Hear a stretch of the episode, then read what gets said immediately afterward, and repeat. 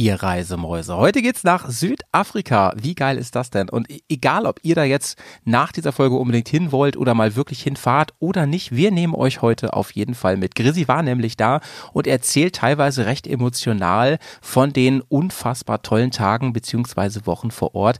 Denn er durfte richtig hinter die Kulissen schauen. Er war bei Locals zu Gast, wurde da ganz viel rumgeführt, rumgefahren ähm, durfte sogar in Fabriken reinschauen, was da so produziert wird und natürlich Offroad fahren mit dem Motorrad durch die Wüste dort.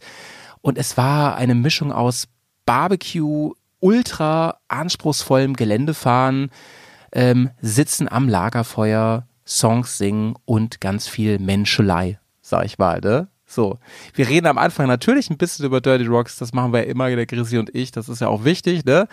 Und ich wollte euch mal darauf hinweisen, wir haben jetzt Caps von Bearcast. Von den Bears haben wir jetzt Cappies. Endlich im Shop nach so langer Zeit und zwar richtig schöne gestickte Caps. Ähm, schaut euch die mal an. Ich habe mir gleich zwei geordert, gefallen mir richtig gut. Jetzt aber zur Folge. Werbung Ende. Tschüss, bis gleich. Komm, wir nehmen dich mit auf die Tour. Mit der Reisemopete ab in die Natur. Mach den Grill an, Bier und Fleischsalat. Bergkast ist am Bergcast, dein Motorradreisepodcast. Ja, servus, liebe Leute, moin moin und hallo allerseits. Hier ist wieder euer Favorite Motorradreise- und Quatsch-Podcast. Hier ist der Bergcast. Wir freuen uns sehr, diese Woche wieder am Start zu sein. Die meisten Podcasts hier in Deutschland und der Welt machen ja jetzt Sommerferien und wir machen das nicht. Ne? Wir lassen euch nicht aus unseren Klauen eure Öhrchen bleiben schön an unsere Lautsprecher gedrückt. Ihr hört den ganzen Sommer durch Berghast. Außer natürlich, es passiert irgendwas ganz, ganz, weiß ich nicht, aus der Reihe oder so. Aber wir werden sogar fleißig vorproduzieren, denn wir sind ja auch mehr im Urlaub.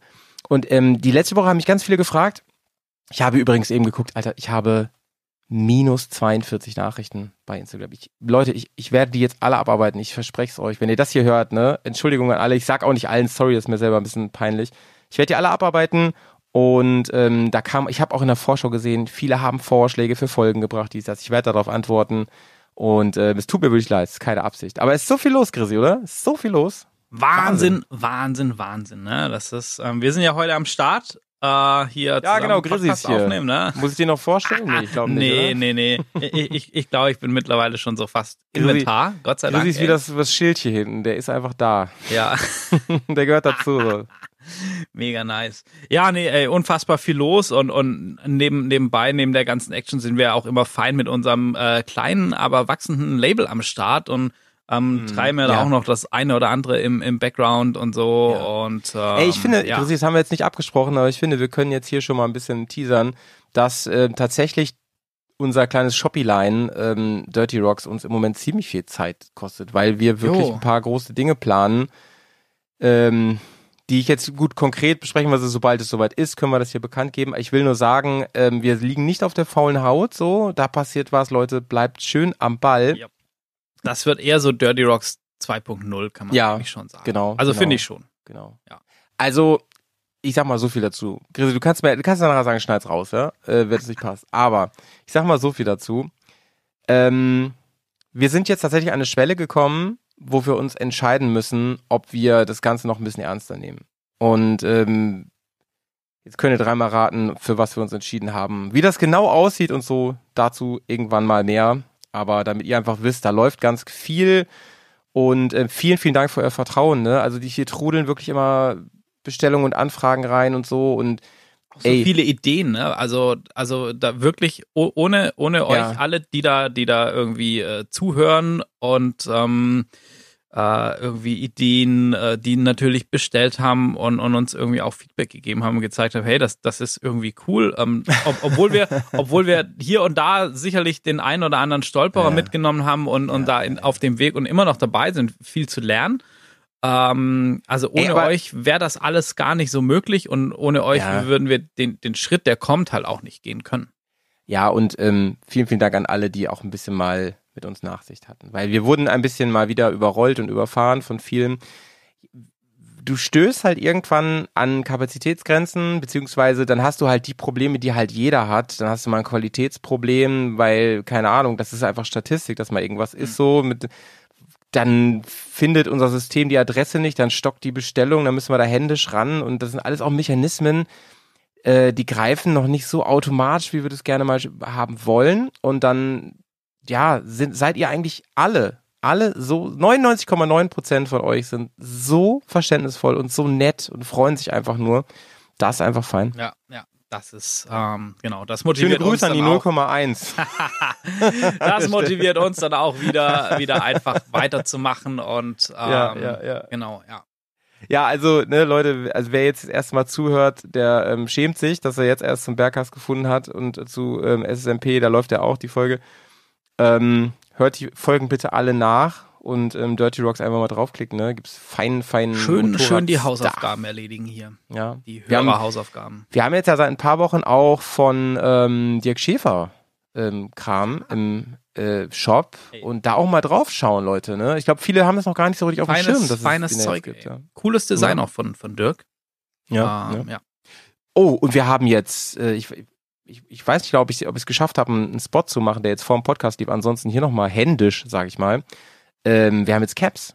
Ja, Wir haben jetzt Caps. endlich. Endlich. Endlich, ey. endlich Bergcast-Mützen. Äh, endlich das. Ich, Ja. Also ich, nee, ich glaube, außen haben wir das nie so kommuniziert, aber sagen wir mal so, es, es war ein, ein etwas längerer Weg von, von der, von der naheliegenden Idee, eine Basecap zu bringen, bis, äh, bis wir es dann jetzt äh, tatsächlich Ja. umgesetzt hatten. Aus Gründen, Freunde, aus Gründen. Aber ähm, Ja. finally. Finally. Ja, und die ist- auch, die ist auch echt geil geworden. Also schön mit Stick und so geworden. und ähm, könnt ihr euch drauf freuen. mit einem 3D-Stick drauf, ne? Also so erhaben und so. Ich bin wirklich begeistert, weil ähm, ihr könnt es euch vorstellen, das Logo vom Berghast, ja, also das, das Bears-Logo, das ist halt nicht so einfach. Äh, Wir haben, also das ist zwar cool, ne? Ich lieb's natürlich, aber ähm, man hätte sich für Grafiker was Netteres Hm. ausdenken können. Ja, auch, auch so dann, also war ja, machen wir das Logo, machen wir nur einen Schriftzug, kombinieren wir den Schriftzug mit irgendwas. Ja. Ähm, äh, du kannst ja so viel machen und dann gehen auch wieder manche Ideen nicht, die man hat, wo, wo dann eben die, die, die Leute von der Stickerei sagen, ah, ah, also ja. das wird nicht aussehen und so. Ja, und ähm, Ja, und, und, ja. und, und das ist so ein Artikel halt auch, der, ähm, den, den man, da muss man halt eine gewisse Anzahl auch bestellen. Ja. So, das muss, auch das mussten wir wuppen erstmal. Da mussten wir erstmal ein bisschen was auf der Kante haben. Ähm, ey, ich sag mal, wie es ist, ne? Das kann ich ja ruhig, wir sind ja immer transparent hier im Podcast gewesen. Also von uns hat sich da noch niemand was aus der Kasse genommen. Das muss man mal klar feststellen, ne? Weil, wie, ne, wer, es gibt ja diese 0,1 Prozent, die fragen, sag mal, ne, wo steht denn der Porsche? Ganz ehrlich, wir müssen immer gucken, dass das passt. Und man glaubt es ja Mm. nicht. Ich bin da so naiv gewesen, also alleine was, was da so an, an Fixkosten immer dran hing, man glaubt es gar nicht. An dieser ganzen Nummer, ne, so, was Ja, man alles ja.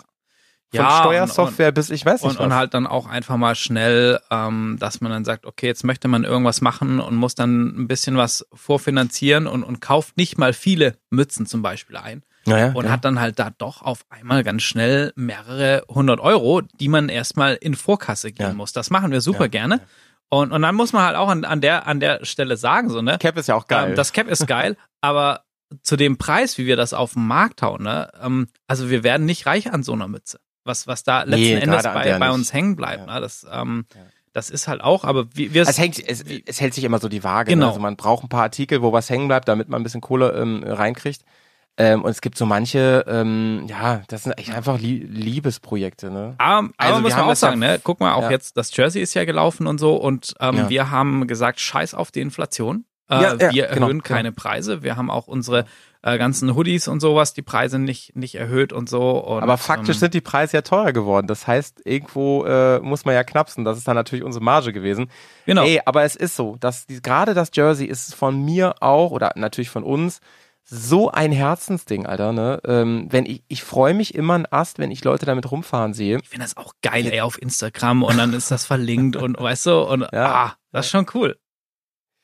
Naja, so. Während wir aufnehmen übrigens, ist unsere liebe ähm, Sabine, die Carla, ist gerade mit dem Jersey sehr wahrscheinlich angekommen bei dem Qualifier für die Jazz Trophy. Wir drücken also da- alle Da Daumen, die wir haben. Ja, alle Bärenpfoten Ja, und dieses Wochenende. Ähm, ja.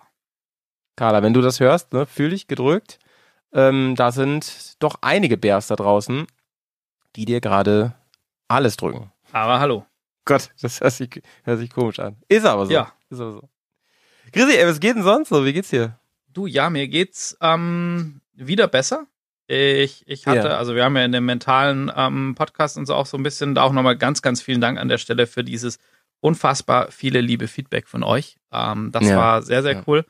Und ja, ich hatte gerade wieder so ein bisschen eine blödere Phase einfach, aber ähm, Thumbs up. Mhm. Ich äh, habe mich da wieder rausgekämpft und ähm, man sieht es dir auch gerade nicht an. Du siehst fresh aus. Ja, ich war auch beim Friseur. Das ist vielleicht Ach, ähm, nein. Also, also das ist auch so mal so ein Tipp, Leute. genau, und dann haben wir heute noch gesagt, dann äh, nehmen wir heute Podcast auf zu einem ganz, ganz äh, geilen Thema. Und ja, ähm, ja, da, da geht's mir richtig, äh, richtig nice. Wie geht's denn dir, mein Lieber? Ja, oh, sorry. Das war meine Soundbar. Ähm, mir geht's auch gut soweit, aber ich, ich habe es ja eben schon erwähnt, es ist die heiße Phase. Ne? Also wer hier, wer hier zuhört, weiß, äh, dass ich seit ein paar Folgen schon super busy bin, weil ich in meinem ähm, anderen Job, der, der mein Haus abbezahlt. Also ich dachte, der, der, der den Sprit für den Porsche bezahlt. Ja, genau. Der äh, fordert gerade ganz schön, man glaubt's nicht. Und ich bin oft den Tag und, und manchmal auch des Nachts gerade echt am Start und dann nebenbei noch die. Deswegen habe ich auch so viele Nachrichten unbeantwortet. Aber das werde ich noch, werde ich noch tun.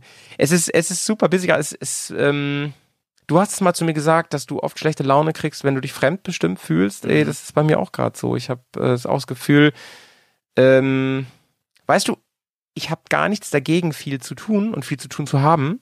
Das ist ja eigentlich mein Leben so. Ich, mhm. ich mag ja gern busy sein aber ich suche mir gerne aus, was ich mache. Ja. Also wenn mich jemand fragt, Alter, wie kannst du denn schon wieder einen Podcast bringen diese Woche? Was ist denn da los bei dir?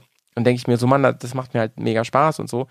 Während ähm, manche Aufgaben von manchen Jobs mir halt echt null Spaß machen. Aber ey, das kennt wahrscheinlich jeder und jede da draußen, dieses Gefühl. Und jetzt gerade so, auf der anderen Seite in meinem Job, da weiß man halt relativ genau, wann diese Phasen sind. Das ist das Gute. Das überfällt mich jetzt mhm. auch nicht. Ne? Ich wusste das schon seit einem Jahr, dass jetzt, das jetzt. Und ich weiß auch, dass es in zwei Wochen deutlich besser ist ja, wieder. Ne? Aber, aber trotzdem daher, ist ja, wenn, wenn du drin steckst, auch wenn du weißt, da ist das vorbei, ja. Zerrt halt schon an den Kräften und geht auf die Nerven und, und irgendwann. Ja, ja auf jeden Fall. Denkt, auf ja. jeden Fall. Ey, hab gerade, hab gerade ähm, endlich mein äh, neues Tagebuch beendet. Das erscheint jetzt am Wochenende äh, wo ich über das Thema noch ein bisschen ausgiebiger rede auch. Da geht es auch ganz viel, weil ich glaube, es geht einfach vielen so da draußen, die ähm, eben auch unserem Hobby frönen, die gerne mehr Dinge tun würden, die auf die sie Bock haben. Äh, und da auch da muss man Strategien finden irgendwie, um damit umzugehen, damit einen das nicht zu sehr frustriert, weil ja, ich meine, guck mal, das fängt schon bei so alltäglichen Sachen an, wie, ach, ich wollte schon ewig meine neuen Spiegel mal ranbauen ans Motorrad, ne? Oder so. Wir reden jetzt noch nicht mal von der großen Tour. Ja. Ähm, und da möchte ich gerne den Leuten, ja, das ist hinter der Paywall, ne? Müsst da leider für bezahlt. Aber da möchte ich gerne den Leuten halt ein bisschen was an der Hand geben, was mir persönlich hilft bei sowas. Und dann reden wir noch über so andere interessante Sachen, ne? Über den neuen, den neuen in, interessant gepreisten Anzug, mhm. ähm, den ich rausgef rausgefunden habe, für dreieinhalbtausend Euro. Ja, das kann man ähm, doch mal ähm, machen. Wir reden über Motorräder in Vorabendsoaps, über Reisemotorräder in Vorabendsoaps. Also es ist spannend. Ich muss den Ball jetzt aber einfach aufnehmen, ne? Wenn ihr jetzt schon sagt, Leute, dreieinhalb ja. für so einen Anzug, das ist eine ganz schöne Stange Geld. Und ihr einen richtig geilen Anzug wollt, der viel günstiger ist als dreieinhalb, dann guckt mal bei Dirty Rocks unter dem Bereich ja. Myra Fahrerausstattung, weil da gibt's das feines Maß gefertigt für deutlich weniger Kohle. Ha, Werbung Ende. Maßgefertigt, maßgefertigt. Ja. Mit ähm, mit, was wollte ich sagen, hier eurem eigenen genau. Design auch noch. Ne? Das, das machen wir für euch dazu. nämlich. For free. So, das zur Werbung. Werbung Ende, genau, an der Stelle. Wir reden heute über ein Thema, was dich, glaube ich, mindestens ein Jahr krass beschäftigt hat in der Vorbereitung. Ja. Ich weiß, du hast es öfter mal wieder an die Seite geschoben, damit es dich nicht zu sehr nervös macht, aus Vorfreude und vielleicht auch aus anderen Emotionen jo. heraus. Ähm, ja, es hat sich lange angebahnt. Und es es gehört irgendwie sogar zu dem Thema Anzug dazu. Ja, es, ja, also eigentlich, wir haben ja gerade noch oft im Mike so ein bisschen diskutiert, wo, in welches Format, um Gottes Willen, stecken wir das denn jetzt rein? Und, und wir waren eben vom Rally Talk über Dakar FM beim jetzt normalen ähm, Bergcast-Format, Schrägstrich SSMP-Format.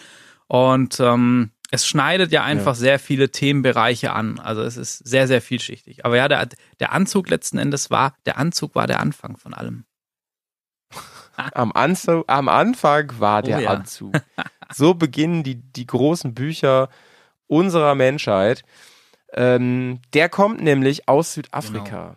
Und über Südafrika reden wir heute. Das ist mal echt ein geiles Thema. Also wir haben ja schon so einige Reisedestinationen hier besprochen. Südafrika war noch nicht dabei. Und es ist nicht nur Südafrika, es ist so, ich sag mal wirklich das echte Südafrika. Mhm. Ne? Denn du warst bei Locals genau. eine ganze Zeit und hast mit denen echt Abenteuer erlebt. Natürlich mit dem Motorrad und vor allen Dingen im absoluten, boah, ich sag mal, Offroad Outback Paradies. So wie können wir schon mal spoilern. Falls ihr vorgehabt habt, jetzt abzustellen, macht das nicht mehr. jo. So, so macht man nämlich erfolgreiche Podcasts. Aber hallo. Das war, du musst immer, du musst den Pod anfüttern, ja. wie im Casino. Du musst immer so ein bisschen anfüttern, den Pod, Ey, ne? Spannungskurve, ne? Spannungskurve, sein, genau. sein Vater, jetzt, jetzt, jetzt, jetzt geht's erstmal wieder runter. Ja. Wann, fang, wann fing es an, dass du das erste Mal überlegt hast, ähm, ich würde gerne mal dahin? Boah, jetzt muss ich echt überlegen. Ich glaube aber vor, oh ja, das war wahrscheinlich vor so fast zwei Jahren circa, fing das mhm. an. Also ich kann es okay, grob, also, also, ja, ist wirklich nur eine, eine grobe Schätzung, so, ähm, genau, ja. ja. Da, da ging das so los. Und ähm, ja. Krass, Mann. Ähm, so, ich dachte ein Jahr. Jetzt also ein, ein Jahr, fast also ein Jahr war die Planung jetzt tatsächlich. Stimmt. Ähm, ziemlich genau ein Jahr lang. Und aber die Idee, ähm, also entstanden, soll ich das erzählen, wie es entstanden ist, oder willst du da nachher nochmal drauf, drauf zurückkommen? Ja, wir, ich möchte nur nicht so viel genau. springen, genau. ähm, aber im, das Oder also ja wie, wie der Kontakt so, entstanden ist, sag ich mal. Ja, genau, genau. Genau, genau. Und, und zwar, ähm, ich, also ist ja durchaus bekannt im Podcast, für die, die neu sind dabei, ja, ich, ich bin der Rallye-Obernerd, glaube ich, kann man sagen. Und ähm, ich, ich wollte immer Rallye fahren und, und dachte mir so, Mensch, ähm, da ich ja auch so, so ein bisschen ein, ein Equipment-Nerd bin, deshalb machen wir auch immer das Gear Up zusammen, was auch ein sehr, sehr feines Format ist. Große Empfehlung. Ähm, und dann habe ich gedacht, Mensch, so, so ein Rallye-Anzug, wie die Profifahrer haben und so, das wäre halt schon geil. Ähm, ich weiß an der Stelle übrigens, man braucht mhm. das nicht unbedingt dafür, aber ich fand's halt geil.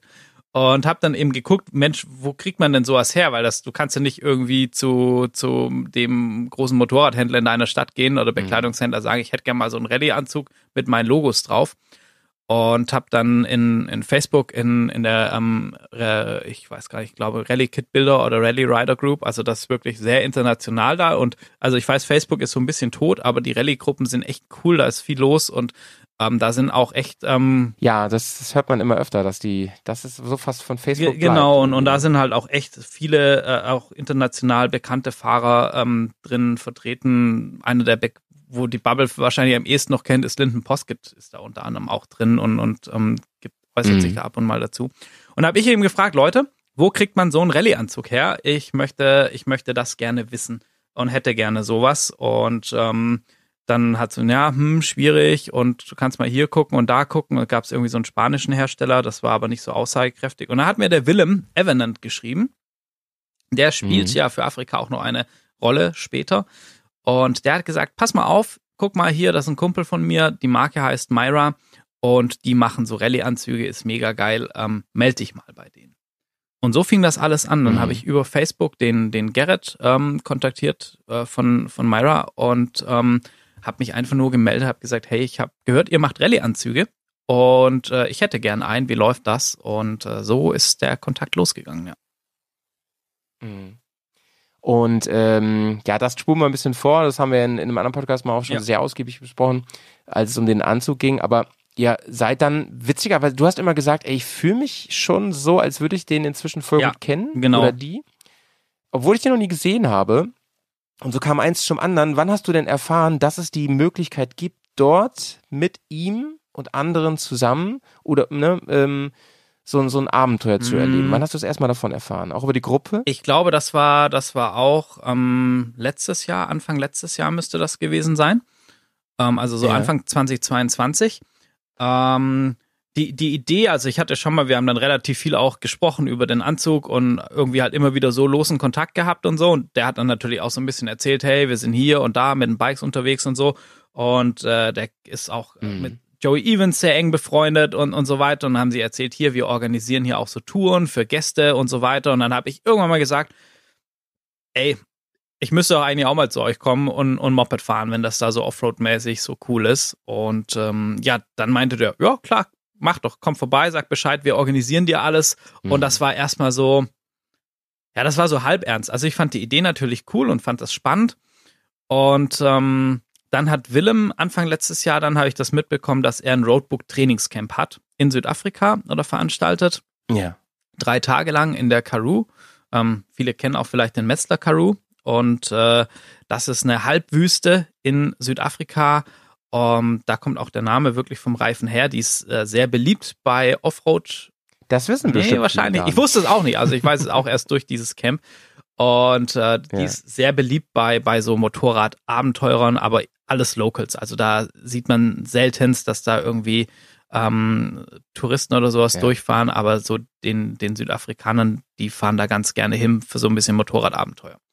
Und der hat ein Rallye-Training und ich habe das dann mitbekommen und fand das dann natürlich super interessant. Und da ich ja eh schon im Kontakt mit, mit Gerrit und mit Willem war, war dann auch irgendwie so, hey, ähm, das wäre doch cool. Und dann war das auch letztes Jahr nach dem Training, wo ich sagte, ähm, ey, das wäre doch voll geil und das wäre ein guter Einstieg in die Rallye. Und die beiden haben mich dann so bestärkt, haben gesagt, ja, wenn du das mhm. willst, dann helfen wir dir, das möglich zu machen, ähm, alles zu organisieren, komm nach Südafrika und fahr das Training mit. Und das war dann, das müsste mhm. auch so im April letztes Jahr, so April, Mai gewesen sein, ja. Und da hast du erstmal gedacht, so, ähm, geil, klingt gut, aber im zweiten Moment wahrscheinlich, wie soll ich denn das jetzt eigentlich machen? Ja, genau. Dann waren natürlich viele Fragezeichen. Ich meine, nach Südafrika fliegen ist das eine, aber allein mit dem Motorrad, mit Unterkunft und, und so weiter. Gut, Unterkunft ja. ist auch noch easy, zumindest in den touristischen Gegenden. Und ähm, ja, dann habe ich die halt nochmal gefragt, ich so Leute, meint ihr das ernst, dass ihr mir helft? Und dann haben die gesagt, ja, klar. Ähm, und dann haben wir einen längeren ähm, Skype-Call gemacht und haben uns zu dritt zusammengesessen und haben dann, also das war auch schon im, im, ich glaube, Juni oder so, relativ konkret einfach besprochen, was für Sachen müsste ich erledigen, was brauche ich, wie könnte das ablaufen. Weil, in, also die, mhm. die Karoo-Gegend, wir sind so circa 800 Kilometer von Kapstadt ins Landesinnere gefahren. Da muss man natürlich auch hinkommen. Und äh, ja, da haben sie ja, das organisieren wir dann schon alles, das passt. Und natürlich die große Frage war mit dem Bike, ähm, weil ja brauchst ja natürlich, also du kannst ja nicht einfach zu irgendeinem Motorradverleih gehen und dir ein Motorrad mieten. Ähm, oder deins mitnehmen. Oder ein, meins mitnehmen, das ging natürlich auch nicht. Ja. Und äh, ja, deshalb war das dann so ein bisschen, ähm, war ich da auf denen ihre Hilfe einfach angewiesen, das zu organisieren. Also mein, meine erste große Frage an mich selbst wäre, schaffe ich das? Ganz, ganz ehrlich, ich hatte, ich hatte Willem gefragt, das ist ein, da kommen wir auch nachher noch drauf zurück. Ähm, ich hatte Willem, Willem gefragt, wie wild ist das denn vom Anspruch? Und er sagte dann, hey, nee, das ist nicht so wild.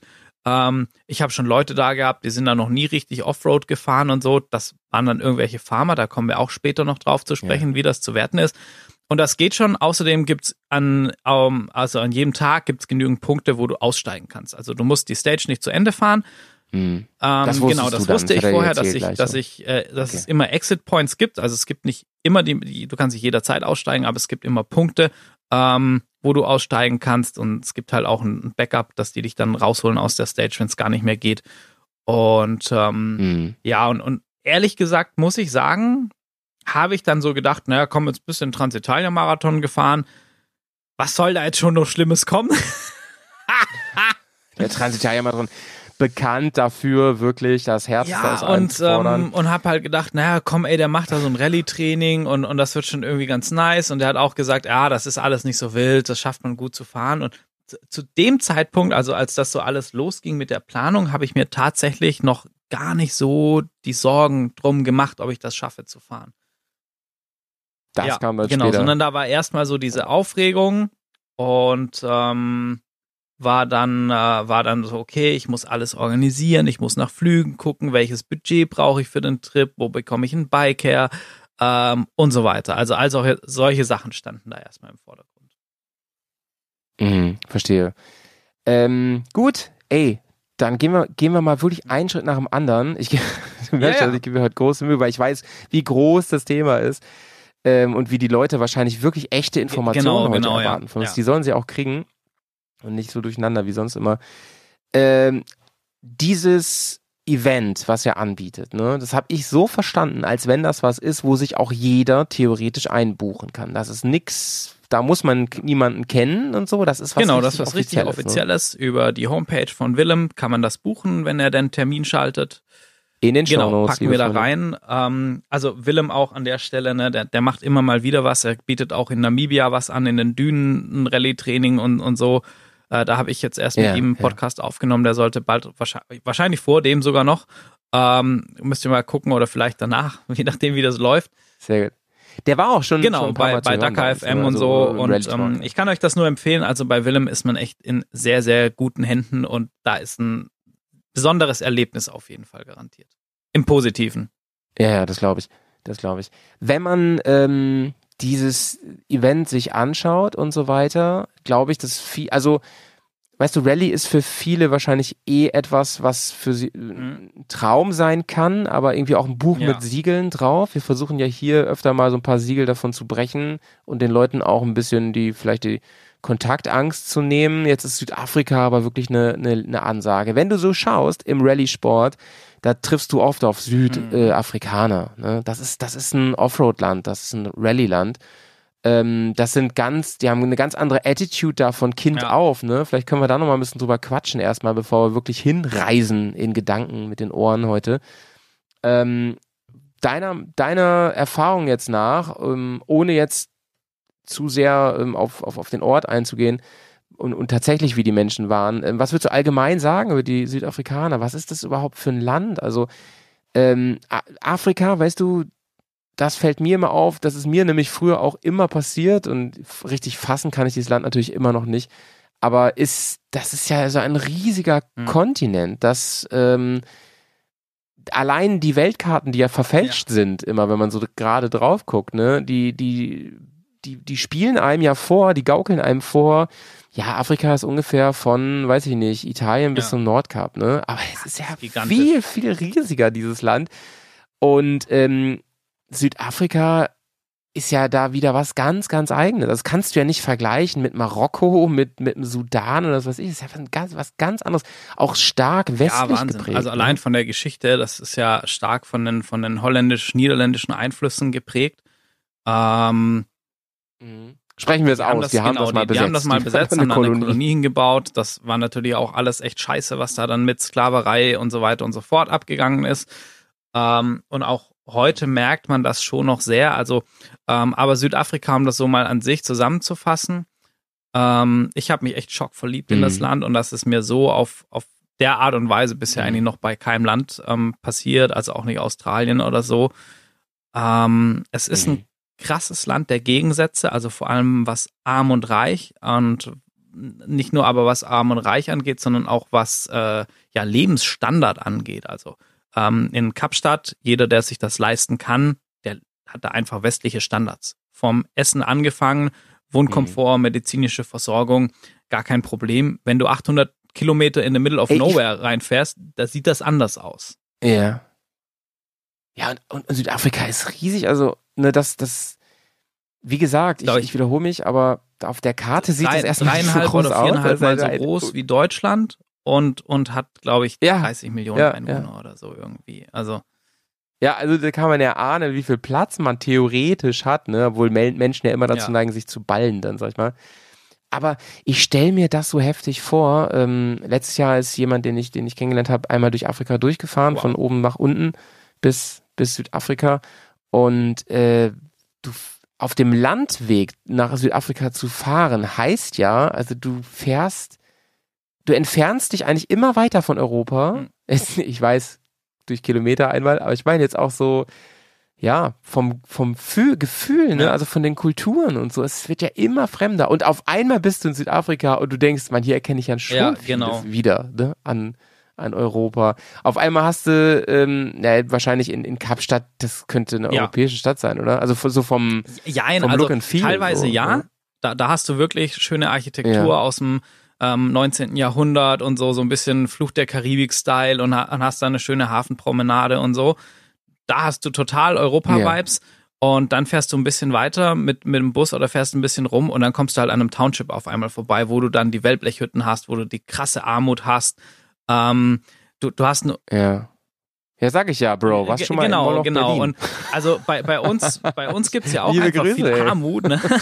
ähm, aber die ist nicht so krass sichtbar und, und nicht so, nicht so, also klar, Ja, wenn ja. man an so die Problembezirke in irgendeiner Stadt geht, wie Moloch Berlin dann oder so. ähm, ja, ähm, Ja, ja. nee, d- da dann schon, aber auch nicht, nicht in dieser Art und Weise. Und das, das krasseste ist, ich bin da mit so einem, nee, ich weiß, Nein, das war ein Joke, Berlin, Leute. Berlin ist schon schön. Ist schon ganz, Ich, hat, ganz- ich war gerade auf Dienstreise und ähm, hatte aber nicht so Glück mit der Ecke von Berlin, sagen wir es mal so. ähm, ja. Nein, das war natürlich Spaß, aber ähm, vor allen Dingen, wie groß ist Kapstadt so? Weißt du das? Von den 30 Millionen Müsst- wohnt wahrscheinlich die Hälfte. ich. Ah, es gibt da schon noch ein paar, ein Ja. paar große, große Städte, so gerade an der, an der Küste eben. Und ähm, es ist auch ganz lustig, dass ähm, Kapstadt selber ist äh, so ein bisschen, also viele sagen ähm, ganz klar, ja, Kapstadt sollte sich unabhängig vom Rest von Südafrika erklären. Oh ja. Ähm, ge genau, weil, äh, also Kapstadt hat ähm, 433.000 Einwohner. Also ist gar nicht so riesig. Ja. Und Nee, ähm, nee, aber auf, aufgrund von einfach von dem von dem Standard und der Verwaltung und allem drum und dran sagen viele so äh, aus Kapstadt ja wir, eigentlich sollten wir uns unabhängig erklären weil der Rest von Südafrika kriegt es irgendwie nicht gebacken und ähm, das ist das ist Mhm. sehr sehr spannend und ähm, also Süd, äh, Kapstadt ist einfach eine Stadt der Kontraste du siehst unfassbare Armut du siehst da schon richtig Afrika aber du siehst halt auch die Mhm, mhm. ähm, Stadtteile, die könnten auch irgendwo in Miami sein, weiße Strände, Palmen, die teuren äh, Lofts in Hang gebaut, wo dann eben der Ferrari und der Mhm, Range Rover in der mhm. Garage steht. Ja, aber gerade das Ja, ist es, genau. ne? Also Extreme richtig Schere. extrem, ja. Extreme Schere, ne? Ja, ja. Ich habe, ähm, wenn ich in ein Land reisen möchte, insbesondere als Individualtourist, ne, mit Motorrad oder ähnlich, das erste, was ich mache, ist, also fragen mich, fragen mich Leute so, ähm, wie näherst du dich denn so einer Reiseplanung? Das erste, was ich mache, habe ich auch jetzt für den Herbst gemacht. Wir wollen ja Mhm. nach Afrika. Oh, habe ich das eigentlich schon verraten? Ups. Jetzt ist Aber noch ich nicht wo und was. Also von dem her. Ähm, genau, das erste, was ich wirklich mache, ist ganz, ganz trivial und, und oldschool. Ich gehe auf die Mhm. Seite des Auswärtigen Amts und, und schaue danach. Und das habe ich natürlich in der Vorbereitung auf diesen Podcast gemacht. Und ähm, da konnte ich rausfinden, dass keine Reisewarnungen bestehen. Keine ernsthaften, ähm, es aber vor ein paar Jahren wohl noch anders war. Da hat man schon noch eingeschränkt davor gewarnt, äh, vor vielen Dingen. Ähm, aber insbesondere, was du, genau, was du gerade geschildert hast, im Zentrum von Kapstadt, ähm, in, äh, wo habe ich mir das aufgeschrieben? Ähm, warte, warte, warte. Habe ich mir das? Nee, doch hier. Ähm, rund um die Long Street und die Waterfront und so ist es alles safe. Ja. Auch Tafelberg, ne, den man da erklimmen kann, das berühmte ja, Wahrzeichen ähm, wie sagt man? schon eigentlich, Berühmte- oder? Ja. Wahrzeichen ist, ja, ist alles entspannt. Auch so in den Außenbezirken und so. Ähm, ich habe, also ich habe vor Ort Gerrit dann natürlich Ja. gefragt. Also ich war da auch ein paar Tage vor und nach der Rallye alleine on Tour eben und habe gesagt, hey, wie ist das? Gibt's irgendwas, wo du sagst, geh da besser nicht hin oder, oder so irgendwie? Ähm, das ist ja immer der Vorteil, wenn, wenn man so Locals an der Hand hat. Und ähm, Gerrit hat gesagt, Mhm. nee, also eigentlich kannst du überall hingehen. Ähm, selbst wenn du in so ein Township reinlaufen solltest, ähm, und das merkst du dann auch, Mhm. und dann passiert dir da erstmal nicht direkt was. Du wirst dann nicht direkt ausgeraubt oder so. Aber ähm, es ist halt natürlich wichtig, wie du Mhm. dich verhältst. Wenn du da als der arrogante Westeuropäer auftrittst mit der dicken Rolex am Armgelenk und Goldohrringen und so, dann könnte das halt schwierig werden. Und wenn du so ein bisschen arrogant, überheblich auftrittst, gibt es da unten halt auch. Und generell hat er gesagt, Mensch, äh, hör auf dein Bauchgefühl. Ähm, und so ein bisschen so, ähm, Mhm. ja, so eine, so eine Straßenweisheit, Streetwiseness, ähm, dass wenn du merkst, okay, hm, irgendwie ist es hier gerade komisch, dann hör da drauf und dann geh da eben nicht weiter. Ähm, und, und so ein paar kleine Sachen, wenn du irgendwie wohin fahren willst, dann nicht so einen öffentlichen Taxibus nehmen, die sind ziemlich Harakiri unterwegs und so, sondern äh, mit Uber, dann ist das auf jeden Fall easy und safe. Und äh, ich habe mich da ultra sicher gefühlt. Ähm, egal wo ich war, auch wenn du. Es gibt viele Bettler, viele Arme, viele Leute, die dir irgendwelche Sachen verkaufen wollen und so. Die waren immer alle wirklich sehr, sehr freundlich. Ähm, selbst die, die offensichtlich irgendwie auf Drogen waren, also mit Tick haben die da ein Riesenproblem. Ähm, und äh, das, das war alles sehr, sehr entspannt. Und das Gute ist, Da, wurde, da wurden Drogen Genau. vertickt. Das Gute ist dadurch, dass da unten fast alle mit Karte zahlen. Also es ist eigentlich kaum einer macht da was mit Bargeld groß. Aus, ja, also du bist halt, du bist so. halt draußen im, im ja, wobei, ey, selbst, selbst in diesem kleinen Kaff, wo wir nahe sprechen, wo das Camp war, konntest du an der, an der Tankstelle einfach mit Karte zahlen. Und, und ähm, da, da gab's, da Ja, das gab's sag ich ja, also und in du links Bargeld und rechts zahlst. waren Häuser, die hatten, glaube ich, nicht mal, nicht mal einen richtigen Stromanschluss. Nein, du konntest da mit Karte zahlen ohne Problem. Das, ähm, ja. Bro, als ich äh, meinen letzten Amerika-Trip gemacht habe, ne, wir waren echt in der letzten, im letzten Nirvana von Nevada unterwegs. Dann war da an der Straße so, so ein äh, Getränkeverkäufer. Alter, die haben wir selbst bei Bauchläden Ja, ey, haben das die ein EC-Gerät echt, dabei ähm, für die Credit Card. Das ist wirklich krass. Ja. Und in Deutschland kannst du ja froh sein, wenn das überhaupt geht, Ja. wenn sie eins haben und so. und wenn's dann aber auch mindestens steht 10 und Euro muss der Umsatz machen, dass es geht. Naja. Ja. Genau, ja. Gut, aber ähm, nähern wir uns von außen. Genau, also um so nochmal das um den- kurz den abzuschließen, bisschen super herzliche. Menschen, mega, ey, Leute, Essen, Südafrika, Bombe, wer auf Barbecue und sowas steht, Mhm. ähm, alter Schwede, richtig geil. Und ähm, also ich habe mich da sehr, sehr Mhm, wohl mhm. gefühlt und ist ein unfassbar facettenreiches Land. Gibt es, gibt es eine, eine echte wahrnehmbare Ja, schon, südafrikanische schon. Kultur? Ähm, und das ist, Ja. Ja. Weil, also, lass uns da nochmal eben Haken hintermachen, dann haben wir dieses, dieses dunkle Thema da auch eben abbesprochen. Thema Apartheid, so, das ist ja ein Teil der Vergangenheit. So, Apartheid, wer das nicht weiß, was das ist, das bedeutete, ich weiß nicht, wie, in wie viel Rassen man Menschen damals eingeteilt hat. Ja. Acht, sieben, acht Rassen. Ich habe das mal irgendwann in der Schule aber letzt, letzten Endes war es Ähm, halt zwischen Schwarz Die wurden und Weiß. eingeteilt und Also, ja. Genau, im Prinzip war es schwarz und weiß, genau, und ähm, damit gingen Rechte einher und äh, ja, und, natürlich zum, zum, in der Regel zum, zum Negativen von, von den Schwarzen. Und das war, Ähm, genau, ja. Schwarzen sagen, ja. Also die, die, die unten sagen selber, und das ist, also kann ich gleich was dazu sagen, ne? die sagen äh, entweder People of Color okay. oder die, die Blacks, also die, die Schwarzen Ja. wirklich. Und das darf man auch nicht vermischen. Also das ähm, muss, muss man noch, ja, ja. Also, okay, ja. Also Leute, ähm, alles, was ich, Ich jetzt, jetzt falsch gelernt, sage, ist aus Unwissenheit, okay? Gut, okay. Also so, das ist halt lange Zeit so gewesen. Und meines Wissens nach, ich habe mich ein bisschen schlau gemacht im Vorfeld, ist erst zwei, 1992, also vor nicht vor guten 30 Jahren, kam erst dann die offizielle Abwahl, Mhm. demokratische Abwahl durch zwei Drittel der auch weißen äh, äh, Bürger der Apartheid, die wurde abgeschafft und dann kam ja die Zeit von Nelson Mandela, der Ja. bestimmt viel noch ein Begriff ist. Ne? Der wurde ja der erste schwarze Präsident da und ist ja auch ein weltberühmt geworden, war ja später, oh, was hat er nicht alles gemacht? Ich weiß gar nicht, hat der ja. UNO irgendwie ja, noch? ja. Mein Allgemeinwissen ist da auch leider am Ende. Aber auf jeden Fall ein, einer der berühmtesten Menschen der Welt wahrscheinlich, ne? Und der südafrikanische Mahatma Gandhi, kann man sagen. Der hat da ganz, ganz viel rumgerührt zum Positiven. Und das ist so diese, das sind so diese dunklen Kapitel und da wäre jetzt die Frage, wie viel da, Mhm. davon spürt man Das noch? kommt da ist? stark drauf an, mit, mit welchen Leuten man da spricht. Ähm, aber man merkt das meiner Meinung nach schon noch. Allein, dass du halt siehst, wenn, wenn du dir anguckst, wer sind die Reichen und Ja. wer sind die Armen in dem Land. Und der Großteil der Bevölkerung ist, ist ähm, farbig oder eben schwarz. Ähm, und die Weißen sind eine Mhm. Minderheit. Allerdings sind die Reichen sind meistens eben weiße Menschen.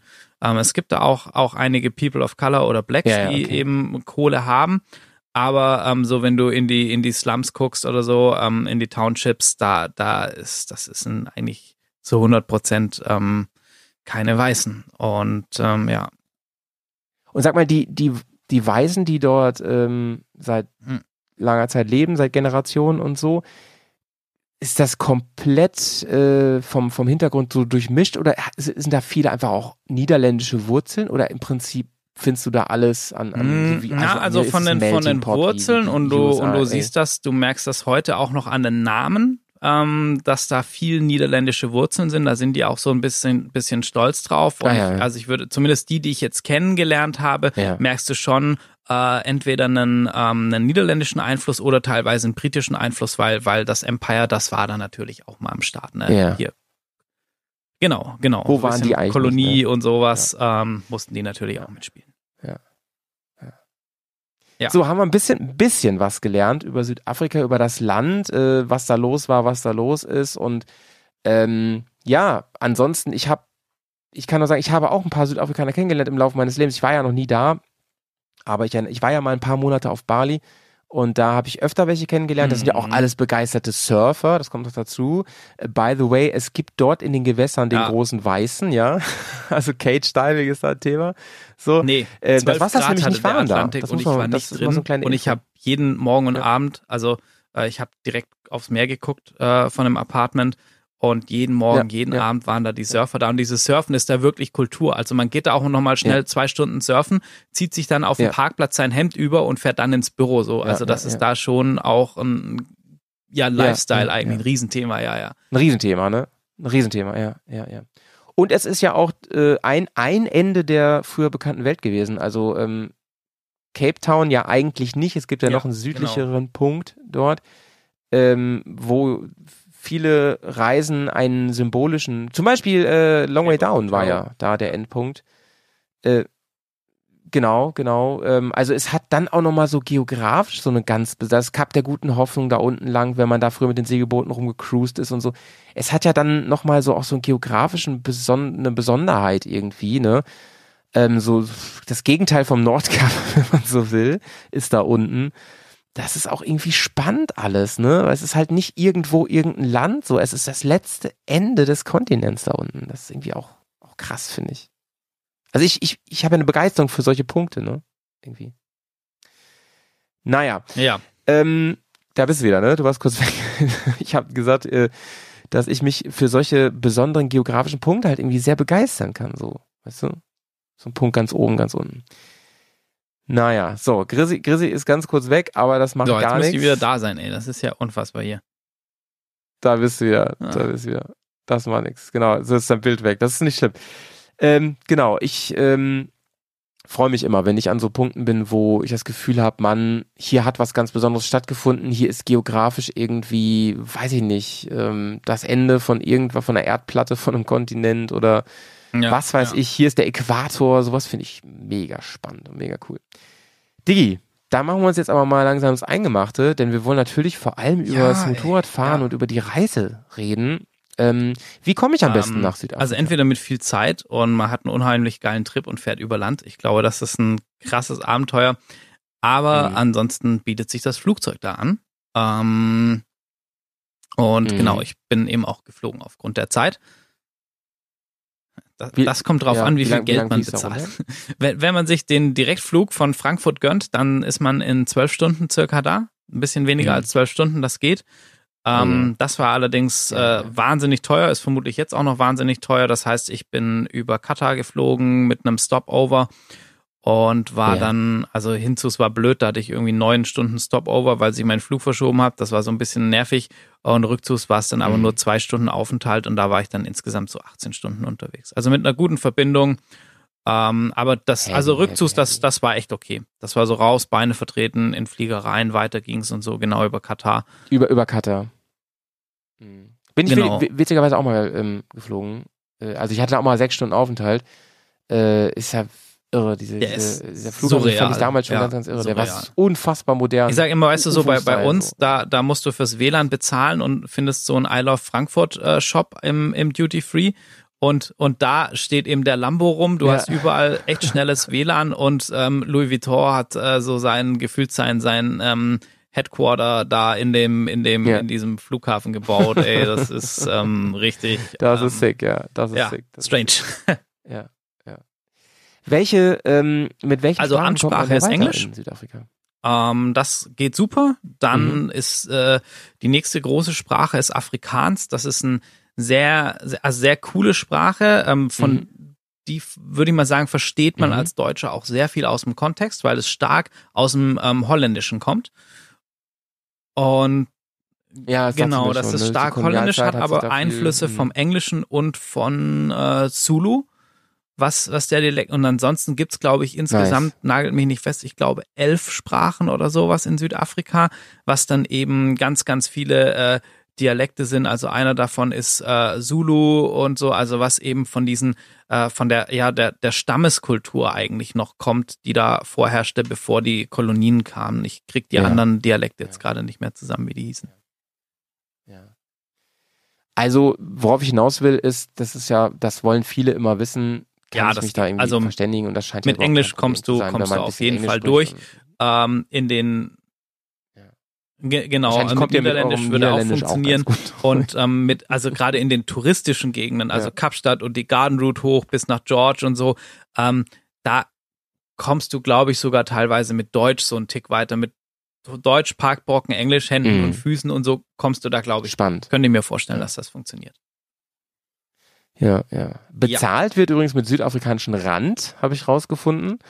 Und ähm, ja, ich, wir haben es ja eben schon ein bisschen anklingen lassen. Das Wetter ist jetzt, also ne, viele denken dann auch gleich, Afrika, ja, da ist ja Mhm. Wüste, da ist ja mal mega heiß und so, ne? Das Nein. kann man nicht sagen über Südafrika, ne? Das ist schon ganz Also, anders als Auch in der äh, Wüste kann es arschkalt werden.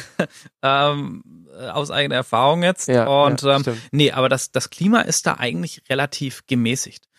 Also als, als ich jetzt da war, das war gerade so, der, der ging das Mhm. langsam in den Herbst und äh, da hatten wir tagsüber an den warmen Tagen hatten wir so in Kapstadt so 24, 25 Grad ähm, und an den kalten Tagen so 16, 17 Grad. Aber man merkt natürlich, man ist am Atlantik, der relativ kalt ist. Das heißt, wenn dann abends die Sonne weg war, Mhm. und so ein bisschen Wind kam übers Meer, dann wurde es auch echt äh, empfindlich frisch. Dann hat man schon äh, eine, sich über eine wärmere Jacke gefreut auch.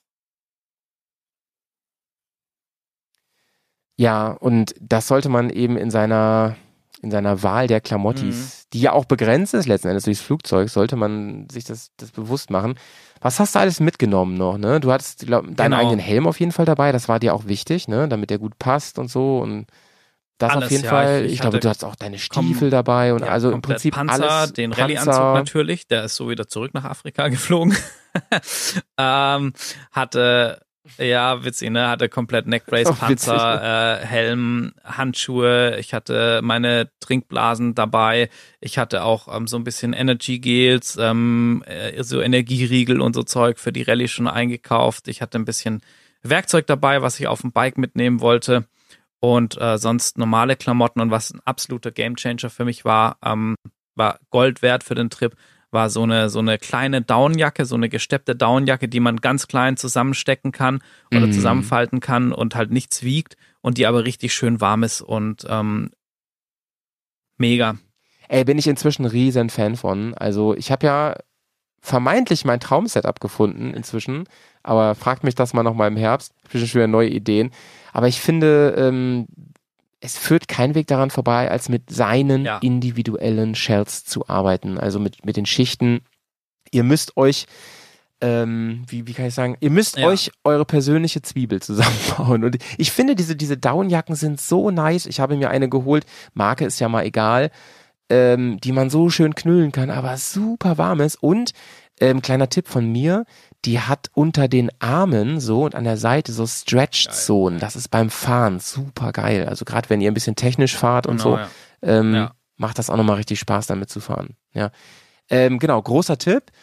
Mm, Und ähm, da musstest du aber wahrscheinlich nicht extra noch Gepäck, ne? Du hast ja bei so einem Interkontinentalflug Genau, also oft auch ein das bisschen war mehr halt der Kilo Grund, frei und so, das ging alles, oder? bin, denn ähm, da hat man beim Ja. Trip nach Südafrika oder generell hat man da äh, zwei Koffer Aufgabegepäckstücke mit jeweils 23 Kilo frei im Preis drin und das hast du halt äh, bei Emirates vielleicht noch, aber sonst hast du das bei keiner anderen Airline, was natürlich richtig cool war. Also ich hatte einen großen Reisekoffer, wo meine normalen Klamotten drin war und ähm, hatte mir dann ein so eine so eine große Box aus dem Baumarkt. Da muss man so ein bisschen gucken, ähm, was die maximalen Gepäckmaße sind für die Airlines und habe mir dann so eine riesige Mhm. ähm, Kunststoffbox gekauft. Das war ein Tipp von Willem und da waren Helm, Stiefel und sowas drin. Der Helm, der musste ich dadurch nicht im Handgepäck mitschleppen, was echt angenehm war, gerade bei dem langen Aufenthalt. Und der war da richtig gut geschützt in, in dieser Plastik, in diesem Mhm. Hartplastik-Case, was ich dann auch abgeschlossen habe.